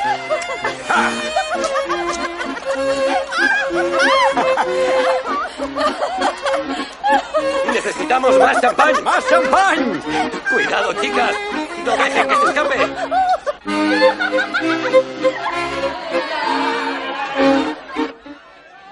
Un guardia acompaña a Esther hasta la puerta de la mansión de Ket, donde espera a Oscar. Esther se rasca la cabeza. Los alemanes que se cruzan con él se apartan al verle. Unos oficiales levantan sus botellas mirando hacia Oscar. Gracias, ser director. Usted, director. Esther llega junto a Oscar. ¿Qué está haciendo? ¿Qué? Me rasco la cabeza. Así creen que tenemos piojos. Ayuda a que se mantengan a distancia. ¿Y tiene piojos? ¿Tiene su agenda? Tengo anotados los cumpleaños de las esposas e hijos de nuestros amigos de las SS. No olvide enviarles algo. Los pagos al Departamento de Administración y Economía, a la Junta de Armamento.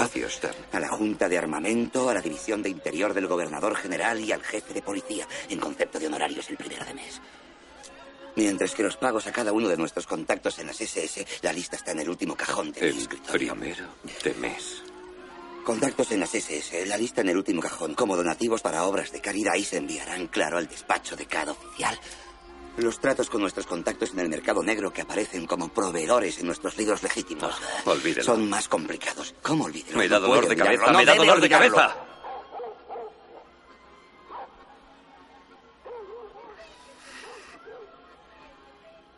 No he podido sacarle de aquí. No se preocupe.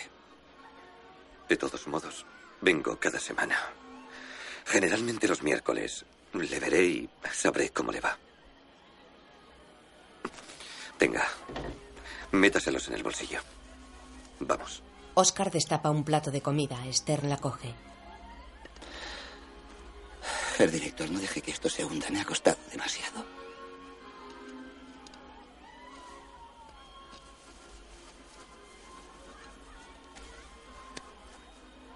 Gracias por... Buena suerte.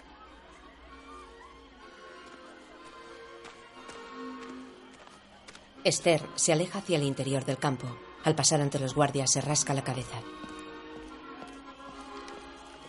Fábrica de utensilios de metal dentro del campo de Poisson. Los obreros judíos trabajan vigilados por los guardianes. Entra el comandante Goethe. ¡Atención!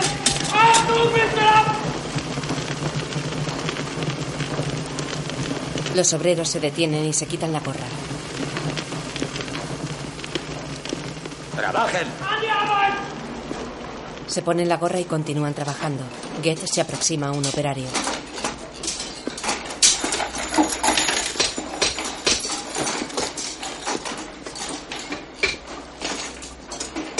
¿Qué está haciendo? Bisagras, comandante. Ya. Mañana llegan más trabajadores. ¿De dónde demonios son? De Yugoslavia, Herr Comandante. Tengo que hacerles sitio. Goethe saca un cronómetro. Hágame una bisagra. A la orden. Con ademanes expertos, el obrero realiza la operación completa. Dobla la chapita.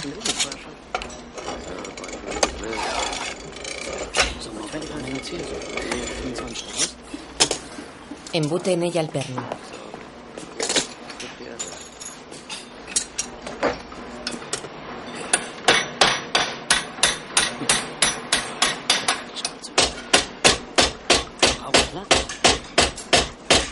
Lo está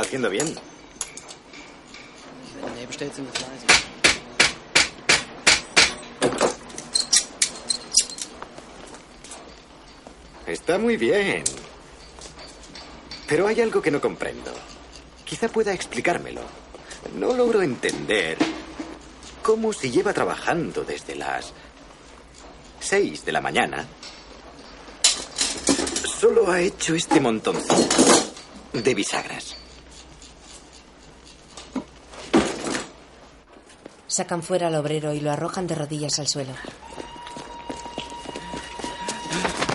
Uno de los alemanes extrae su pistola, la monta y dispara.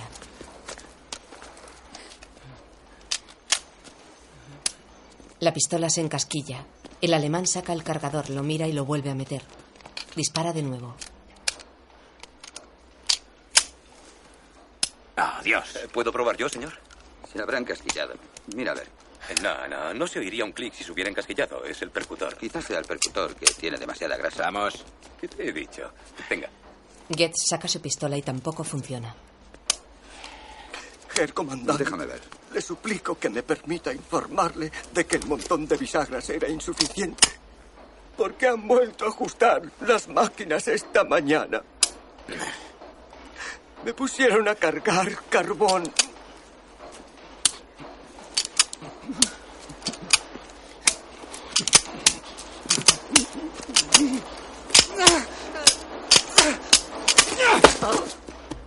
Irritado, Goethe le golpeó en la cabeza.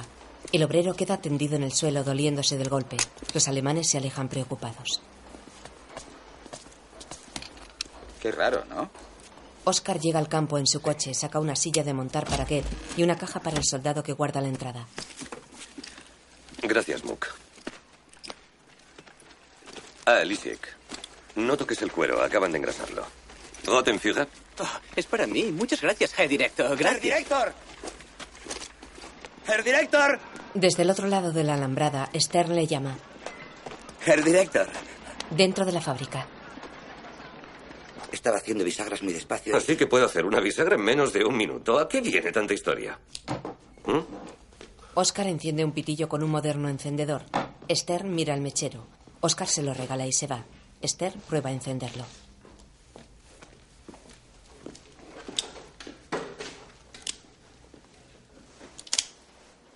El oficinista que Goethe colocó a Esther enciende un pitillo con el flamante mechero y hace una anotación en un cuadrante. Luego Oscar pasea por la nave de la fábrica. Pasa ante el obrero que estuvo a punto de ser ejecutado. Gracias, señor. De nada. Goethe con un pollo en la mano ante dos filas de judíos. Nadie sabe quién robó este pollo. Decidle Un hombre se pasea por ahí con un pollo y nadie se fija en él. Si queréis salvaros, decidle quién robó el pollo. Goethe deja el pollo, coge el mosquetón de uno de los soldados y dispara sobre la fila. Uno de los prisioneros se desploma. Un oficial le da el tiro de gracia. Entre los prisioneros está Adam, el niño que salvó a la señora Dresner. Sigue sin saberlo nadie. Goethe levanta de nuevo el mosquetón. Adam da un paso al frente. Goethe se le aproxima.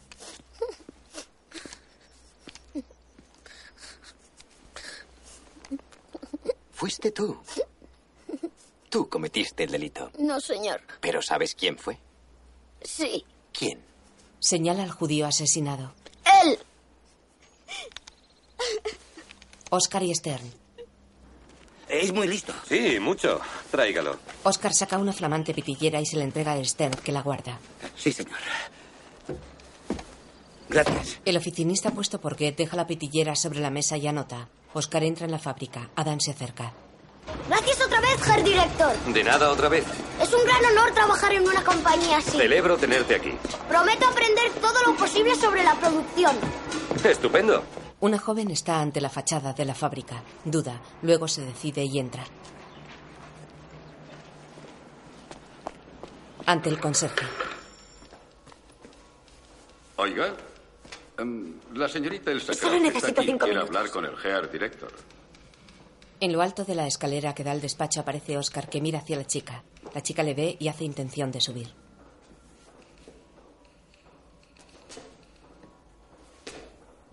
Oscar vuelve a su despacho. La chica se detiene.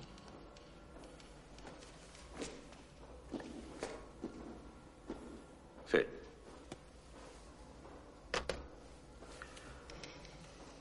No quiere recibirla. La chica queda pensativa.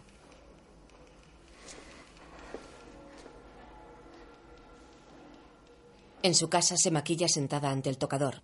Está cuidadosamente peinada y lleva un traje más vistoso. Se retoca los labios y los aplasta uno contra el otro para sentar el carmín. Vuelve ante el conserje. Oscar se asoma arriba de la escalera y la mira. Nerviosa, ella apoya un brazo en el pasamanos, tratando de componer una imagen seductora. Oscar la hace pasar. Gracias. Por favor, siéntese. ¿Pernod? ¿Coñac? No, no, gracias. Bueno, ¿qué puedo hacer por usted?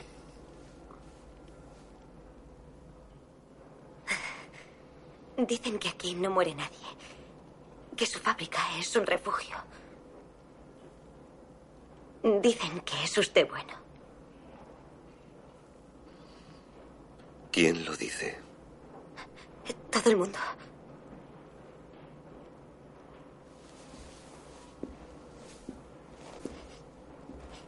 Me llamo Regina Pellman, no es Jack. Llevo viviendo en Cracovia con papeles falsos desde la matanza del gueto. Mis padres están en Washov. Se llaman Hanna y Jacob Perlman. Son mayores. Y en Washov están matando a la gente mayor. Los entierran en el bosque. Escuche. No tengo dinero. Esta, esta ropa es prestada. Se lo suplico. Por favor. Por favor, tráigalos aquí. Yo no hago eso. La han informado mal. Solo pido una cosa, que el operario sepa hacer su trabajo. Eso es lo que pido y eso es lo que me importa. Mi padre es un importador, no un operario. Esas 50.000 actividades son ilegales. No me convencerá, Llore, llore que la detengan. Se lo juro por Dios. La chica sale corriendo.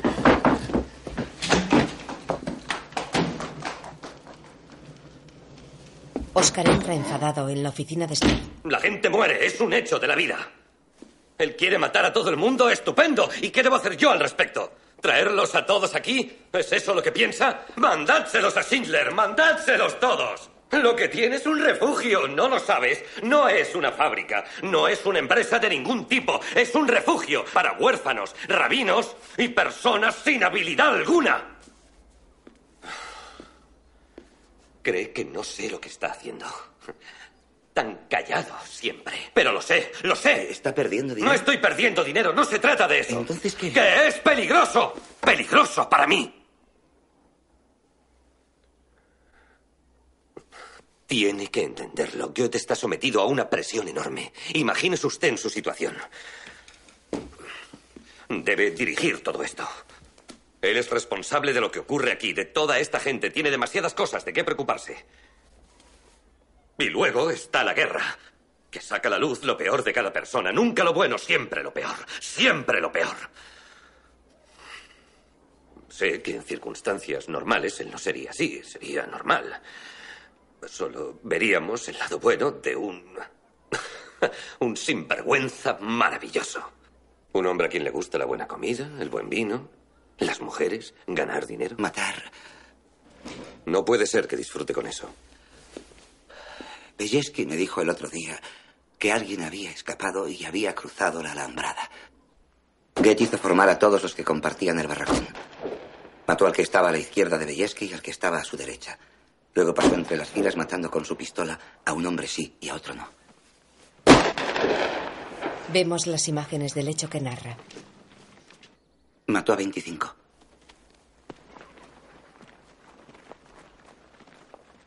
¿Y qué quiere que haga yo? Nada, nada. Estamos hablando. Oscar se detiene pensativo. Luego saca de su bolsillo la nota que se le cayó a la chica con el nombre de sus padres.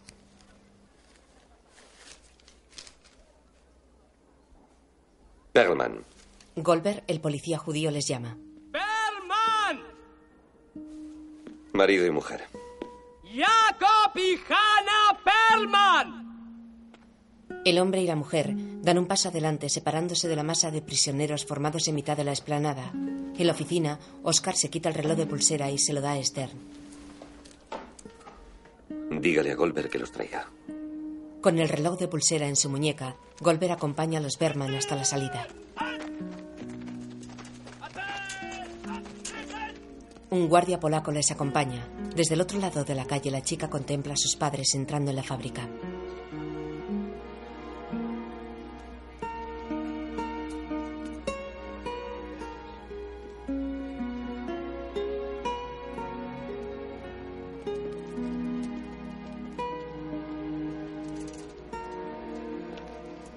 Mientras se aleja emocionada, la chica mira hacia el edificio y esboza una sonrisa.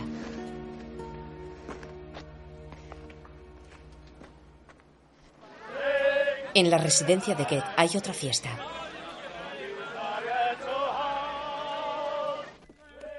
En el sótano de la casa está Helen con un chaval judío. Con esto saldrá mejor que con ese trapo, Lisiek. Entra Oscar.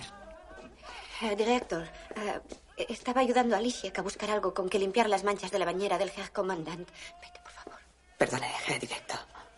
El chaval se va. No tiene por qué darme explicaciones, Helen. Sabe quién soy. Como siempre, Helen se muestra tímida y frágil. Soy Schindler. Claro, he oído hablar de usted. Y ya ha venido otras veces.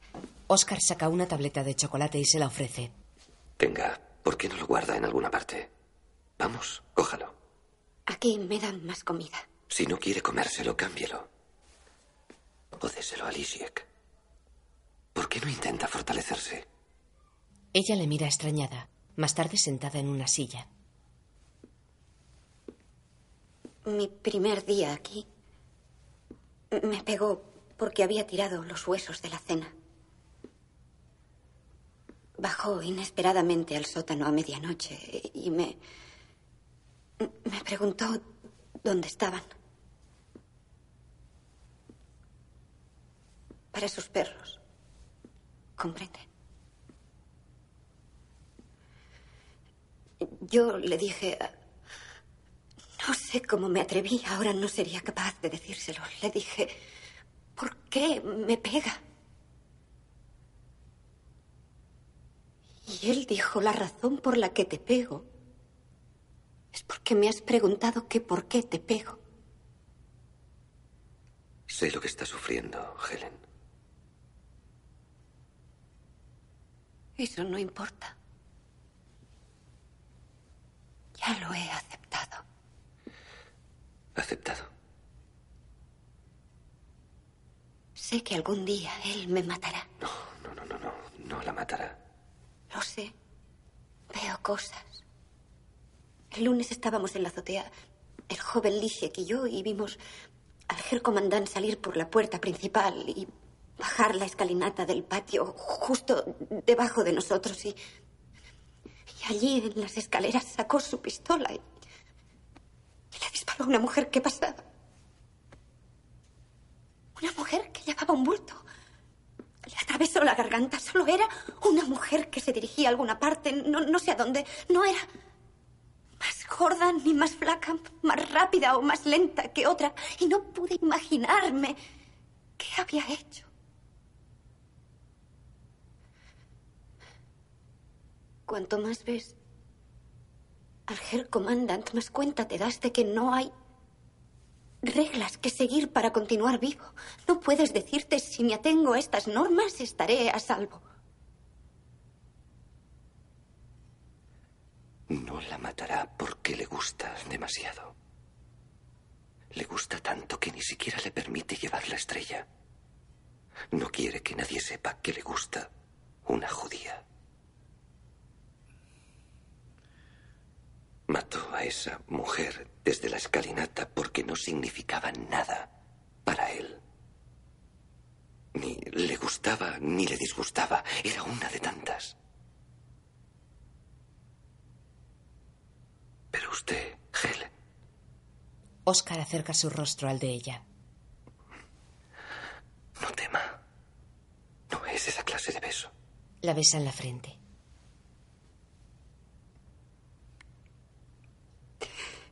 Gracias.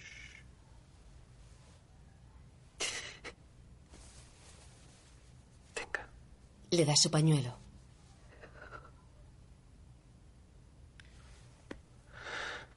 Bien, el vino. La fiesta ha terminado. Get, completamente borracho, está en la terraza con Oscar. Una bonita fiesta, Amon. Gracias.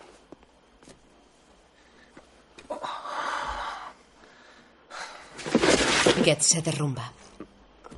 ¿Por qué insiste en beber ese matarratas? Siempre le envío lo mejor. Un día le va a explotar el hígado. Como una bomba. Siempre le observo. Y nunca... Le veo borracho. Eso sí, es auténtico control. El control es poder. Eso es poder. ¿Será por eso? ¿Por lo que nos temen? Tenemos poder para matar, por eso nos temen. Nos temen porque tenemos poder para matar arbitrariamente. Un hombre comete un delito y sabe lo que puede pasarle. Hacemos que le maten y nos sentimos bien. O le matamos nosotros y nos sentimos aún mejor. Pero eso no es poder. Es justicia, que es diferente del poder. Poder es cuando tenemos justificación para matar. Y no lo hacemos. ¿Cree que eso es poder? Es lo que tenían los emperadores. Un hombre roba algo, le conducen ante el emperador, se echa al suelo ante él e implora clemencia. Él sabe que va a morir. Pero el emperador le perdona la vida a ese miserable y deja que se vaya. Creo que está borracho. Eso es poder, Amon. Eso es poder.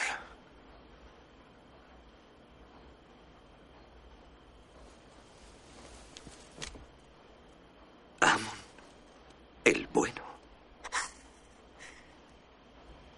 Te perdono.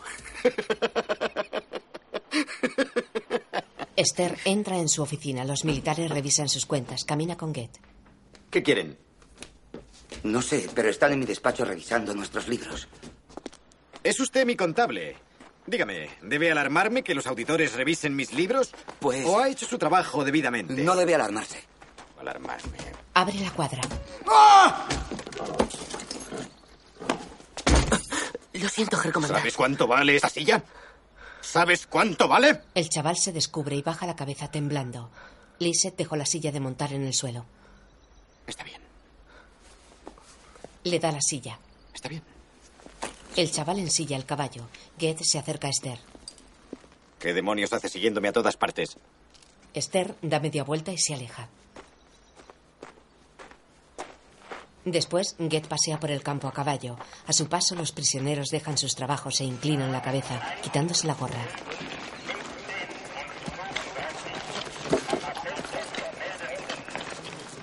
Tras una alambrada, la señora Dresner y su hija tratan de comunicarse con su marido, que está en un barracón. Ve a Get acercarse y se levantan temerosas, agachando la cabeza.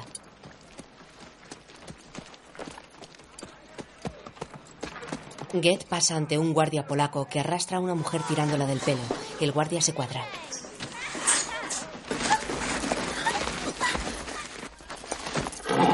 Estaba fumando. Dile que no vuelva a hacerlo. El guardia le da unas patadas y la deja ir. En el baño de la residencia, Liesel limpia la bañera. Entra Get.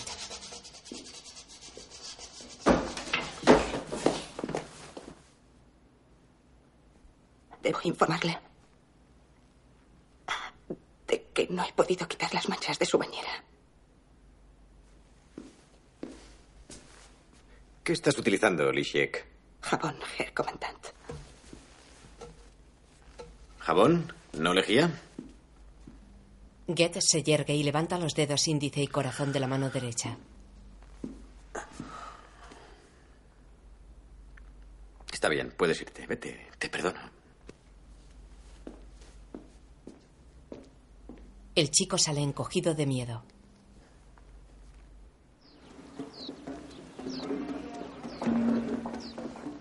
Get se mira al espejo, se atusa levemente el pelo, levanta sus dos dedos como un emperador y toca su imagen reflejada. Te perdono. El chico ha bajado la escalinata de la residencia y atraviesa el descampado que le separa de la valla. Arriba, Get se mira pensativo las uñas de su mano. Luego mira hacia la bañera. El chico avanza por la esplanada. Un disparo da unos centímetros de sus pies. El chico se detiene y mira hacia arriba. Luego continúa andando. Otro disparo se estrella delante de él.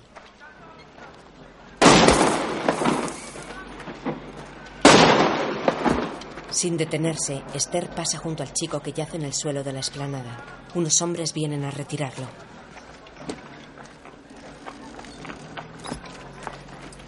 En el salón de su residencia, Helen hace la manicura Get.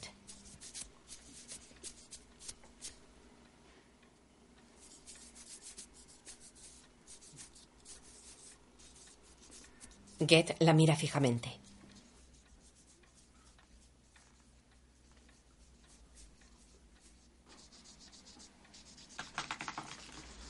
Get acerca el torso para ver una revista que tiene sobre la mesa. Su rostro queda cerca de Helen, que sin mover un pelo parece sentir la tensión que emana del comandante.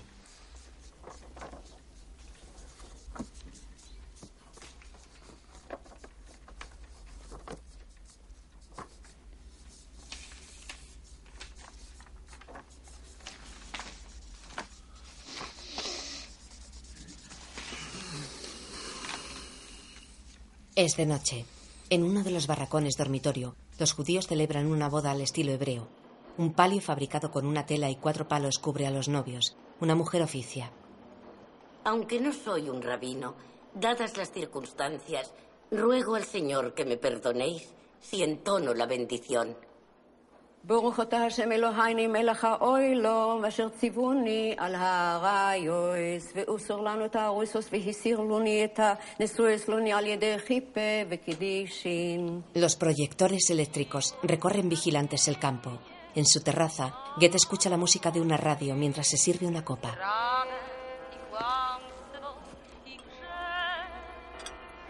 La canción está siendo radiada en directo desde el salón bar donde Oscar está entre los asistentes.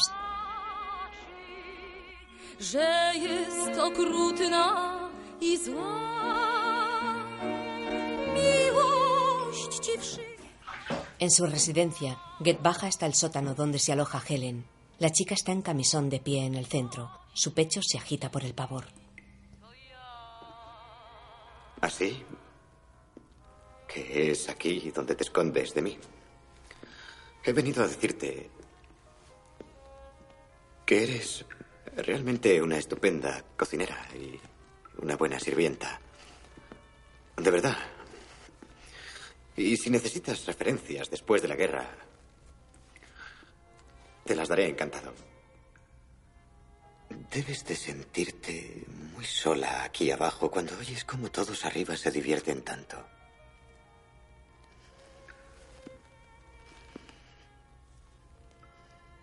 ¿Verdad? Puedes contestarme. Pero ¿cuál es la respuesta adecuada? Eso es lo que estás pensando. ¿Qué es lo que quiere oír?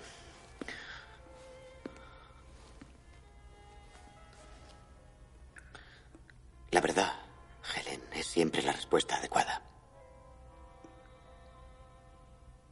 Sí, ti- tienes razón. Los dos nos sentimos solos. Sí, yo... Quiero decir...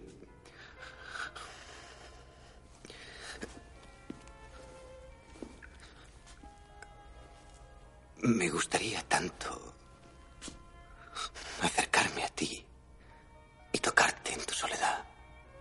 ¿Cómo, cómo me sentiría? ¿Cómo? eh, quiero decir... ¿Qué tendría eso de malo? Sé muy bien que no eres una persona en el sentido estricto de la palabra, pero... Quizá, quizá tengas razón en eso también. Quizá lo que está mal no sea nosotros. Es todo esto. Verás, cuando, cuando os comparan con, con sabandijas, ratas y piojos,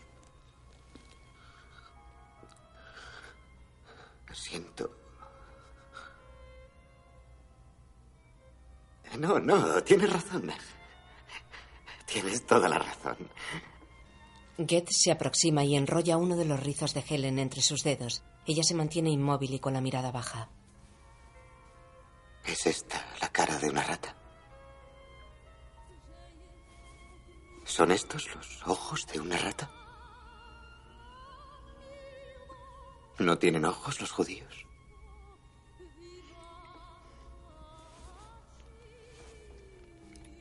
Helen tiembla. En el salón bar, la cantante está junto a la mesa de Oscar. Mientras, Get juguetea suavemente con el pelo de Helen. Siento compasión por ti, Helen. Su mano baja hasta uno de sus pechos.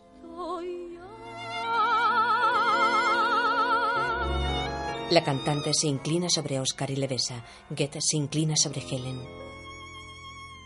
Cercano a su boca, Get se detiene. No, creo que no. Maldita zorra judía. Casi me convences. ¿Verdad? En la boda judía, el novio estalla una bombilla. Get golpea a Helen. Oscar aplaude. Los novios se besan. Helen sangra. Oscar aplaude. Get continúa la paliza. Arroja una estantería sobre la chica. Fiesta de cumpleaños de Oscar, junto a oficiales, chicas y Esther. Oscar besa a las chicas en la boca.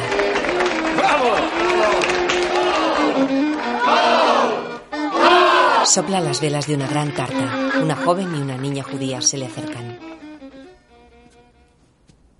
En nombre de los operarios, señor, le deseo un feliz cumpleaños.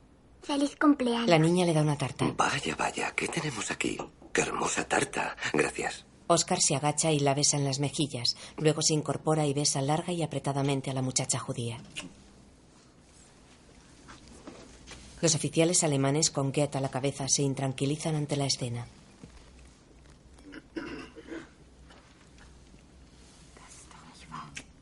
Muchísimas gracias. Gracias a todos de mi parte. La joven y la niña salen rápidamente. Los músicos judíos se miran y tocan.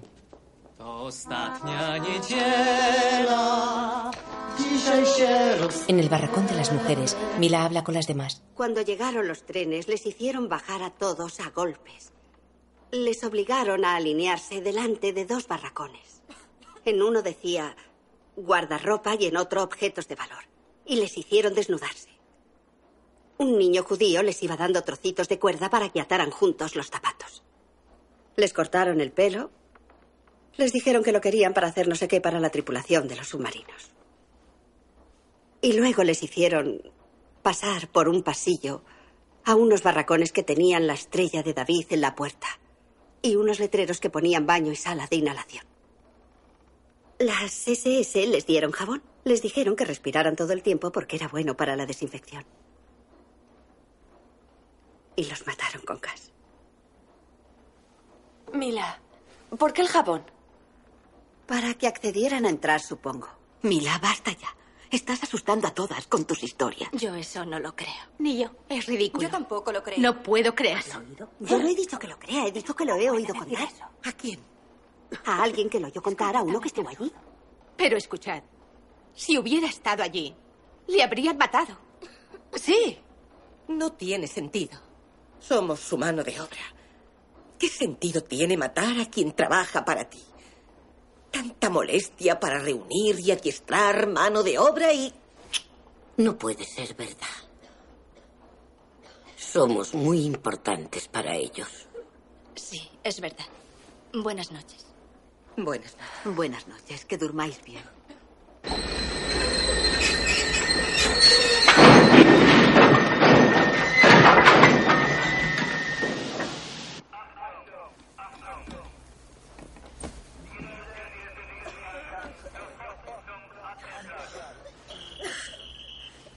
Vamos. Tenemos que ir a la Pel Platz. Han venido los que hacen las listas. Van a hacer una selección. Fuera, sobre la ahora embarrizada esplanada, los guardianes judíos instalan la fila de mesas sobre las que Goldberg coloca tablillas con listas.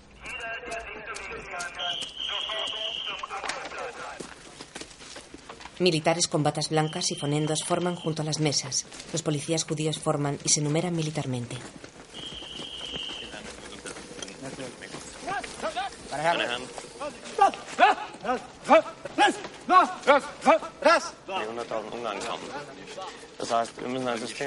En su terraza con el torso desnudo, Get es examinado por un médico. Debería adelgazar un poco, Amon. Se acerca a su amante. Y tiene que beber menos coñac. Buenos días. ¿Qué pasa? Otra revisión semianual. Ella señala hacia el campo. Allí. Ah, me llega un cargamento de... ¿Qué son esta vez? Húngaros. Eso, húngaros. Tenemos que separar a los sanos de los enfermos para hacerles sitio. Abajo, un alemán pone en funcionamiento un gramófono y le coloca un micro para amplificar el sonido.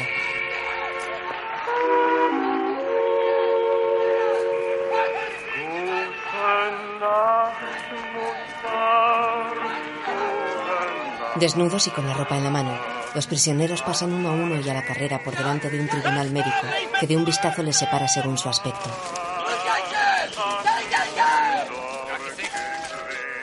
Dentro del barracón, las mujeres se preparan intentando mejorar su aspecto para no ser deportadas. Deja que te ayude.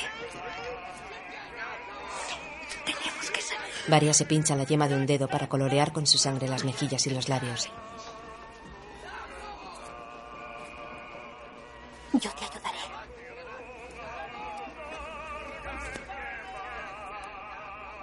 No vayas. Que se te note sana. Fuera, la rueda continúa bajo los gritos y empujones de los guardianes.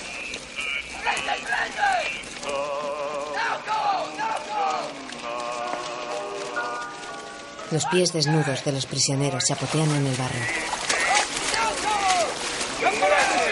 Llega el comandante Get, que mira hacia la masa de hombres apartados para su deportación. Ese es mi mecánico. ¿Quién ha tenido la genial idea de liquidarlo? Le hace una señal y el joven sale del grupo.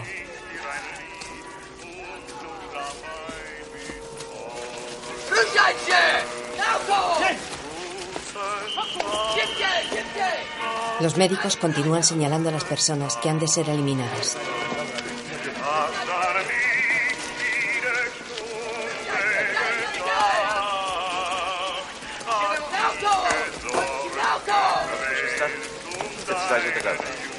A veces les hacen parar, girar, abrir la boca, hacer algunas flexiones a hombres y mujeres, algunos ancianos y escuálidos.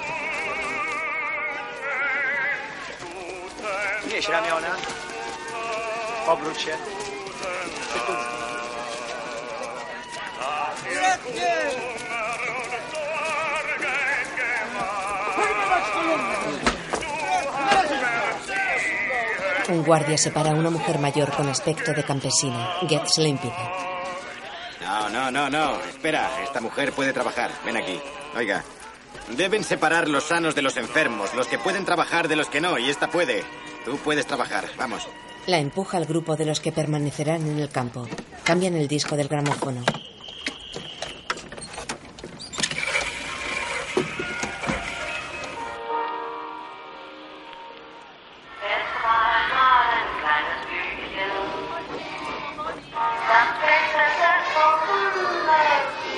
Es una canción infantil. Por el fondo de la explanada, cogidos de la mano, los niños del campo se acercan cantando.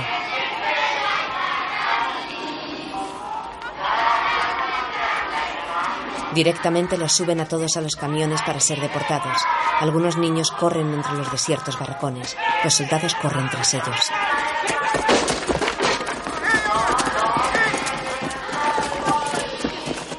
Una vez cazados, los niños son devueltos al grupo que sube a los camiones.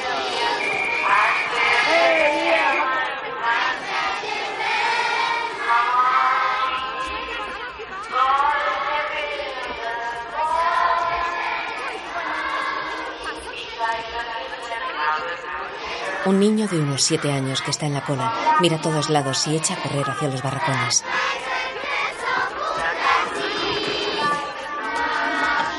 Mientras, en mitad de la explanada, los prisioneros se visten.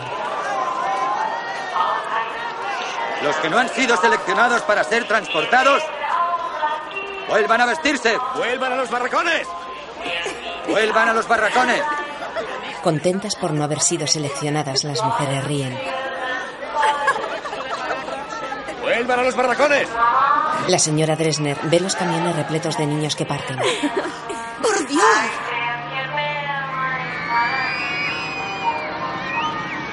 Enloquecidas, las mujeres rompen la línea de soldados y se lanzan hacia los camiones.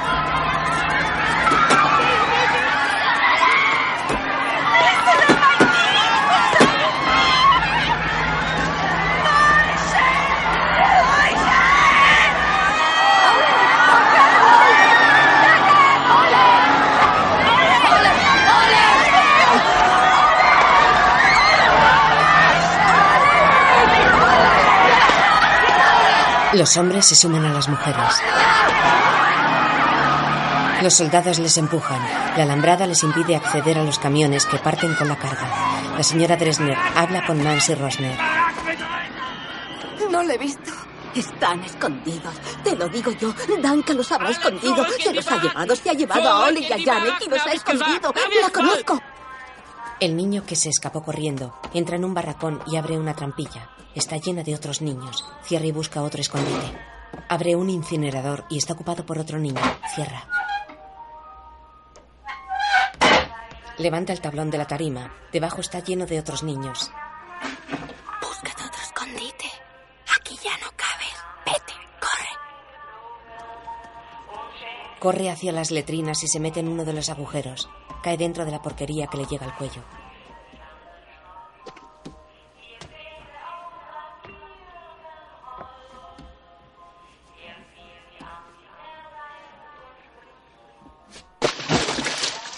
Allí también se encuentra con otros niños.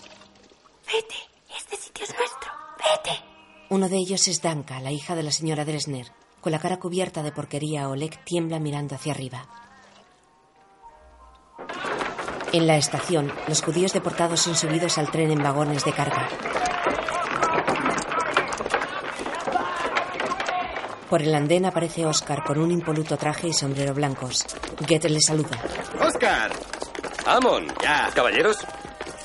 ¿Por qué no me avisas? de llamarle. Uyar, levántese. Menudo jaleo, ¿eh? Voy. Hola, Madrid. Un ¿Qué poco retrasado. Está llevando más tiempo del que creía. Ya. ¿Una copa? Em, algo frío. Vole. Vole. Se sienta junto a Goethe. Ay, otro día maravilloso. Oscar mira hacia un vagón repleto de judíos. Los soldados golpean las manos que asoman a través de las rendijas. Goethe dormita disfrutando del sol.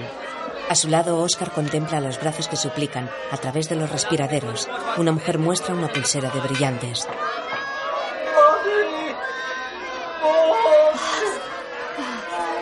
En los vagones, las personas no caben ni de pie. Abren sus bocas tratando de aspirar el aire que les falta. Gracias. Junto a Oscar, una manguera derrama el preciado líquido. ¿Y si trajéramos las mangueras y regásemos los vagones? Goethe le mira sorprendido. Deme ese gusto.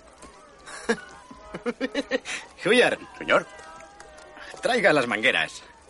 ¿Dónde es el fuego? Enchufadas las mangueras, Oscar dirige la operación. Así, así. Y el techo. Más, más, más. Vamos. Vamos, venga. Más, las ventanas. Dentro, los prisioneros abren sus bocas y reciben el agua como una bendición. Así, así, eso es, muy bien. Las ventanas, más, más, más, más. Eso es muy cruel, Oscar. Les da esperanzas. No debería hacerlo. Eso sí que es cruel. Vamos, traten de llegar hasta el final. Cuidado. Venga. La manguera no llega hasta el final del tren. Oscar se dirige a Goethe. Tengo 200 metros de manguera en la fábrica. Y yo tengo 20 metros en el jardín de casa. ¿Con eso podemos llegar hasta el final? ¿Qué? ¿Qué?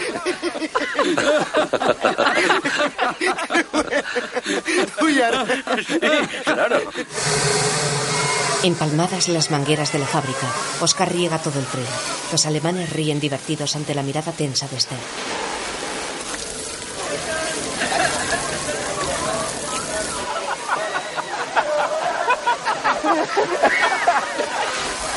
Sobre todo el techo. El techo por el otro lado. Oscar saca una cesta con botellas llenas de agua y se dirige al oficial encargado del transporte. Chafiba. Cada vez que pare el tren, abra las puertas y déles agua, ¿de acuerdo? Ya voy. Muy bien. ¡Ese vagón! ¡Ese vagón! Get mira a Oscar con precaución, pero le deja hacer. Un coche negro se detiene ante la fábrica de Schindler y de él descienden dos hombres con abrigo de piel y sombrero negros. Los hombres entran en la fábrica y atraviesan la nave empujando a los obreros que se cruzan a su paso. A través del ventanal se les ve hablar con Oscar en la oficina. No digo que se arrepentirán, pero quizá lo hagan. Deberían saberlo. Tendremos que arriesgarnos. Sí, claro. Bueno, hace muy buen día. Iré a dar una vuelta con ustedes. Un soldado abre la puerta de barrotes de la cárcel para alemanes y entra Oscar conducido por los dos hombres.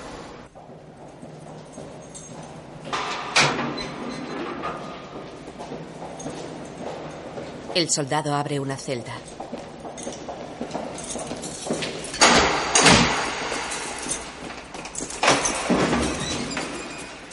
Oscar entra en ella. Dentro hay un oficial alemán arrestado. ¿Y usted qué ha hecho? Violar el acta de redistribución. Aunque dudo que nadie pueda decirme qué artículo. Besé a una chica judía.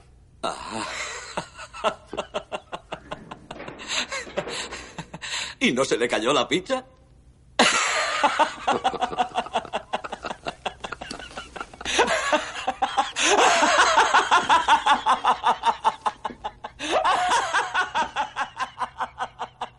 La risa va desapareciendo de la boca de Oscar.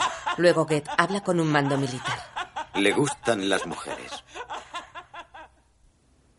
Le gustan mucho las mujeres guapas. Ve a una mujer guapa y ya no puede pensar. Quiero decir, tiene tanta variedad. Y, y todas le adoran. Sí, sí, le, le- le adoran. Ya sabe, está casado, pero... Sí, ya sé, ya sé. Era judía, no debería haberlo hecho, pero... Es que usted no vio a la chica. Yo sí la vi. La chica era... uh, era guapísima. El mando le mira duro e imperturbable. Los judíos tienen un embrujo especial. Te das cuenta cuando trabajas con ellos, como yo. Es poderoso, es como un virus. Algunos de mis hombres están infectados por ese virus. Deberíamos compadecerles, no castigarles. Debería haber un tratamiento porque es tan real como el tifus. Lo veo todo el tiempo. ¿Se trata de dinero? ¿Mm? Intenta sobornarme. ¿Sobornarle? No. No, por favor. No, es un regalo. ¡Ay, Hitler! Entra el mando superior. Get adelanta su mano, pero no se la estrecha. Hola, Amon.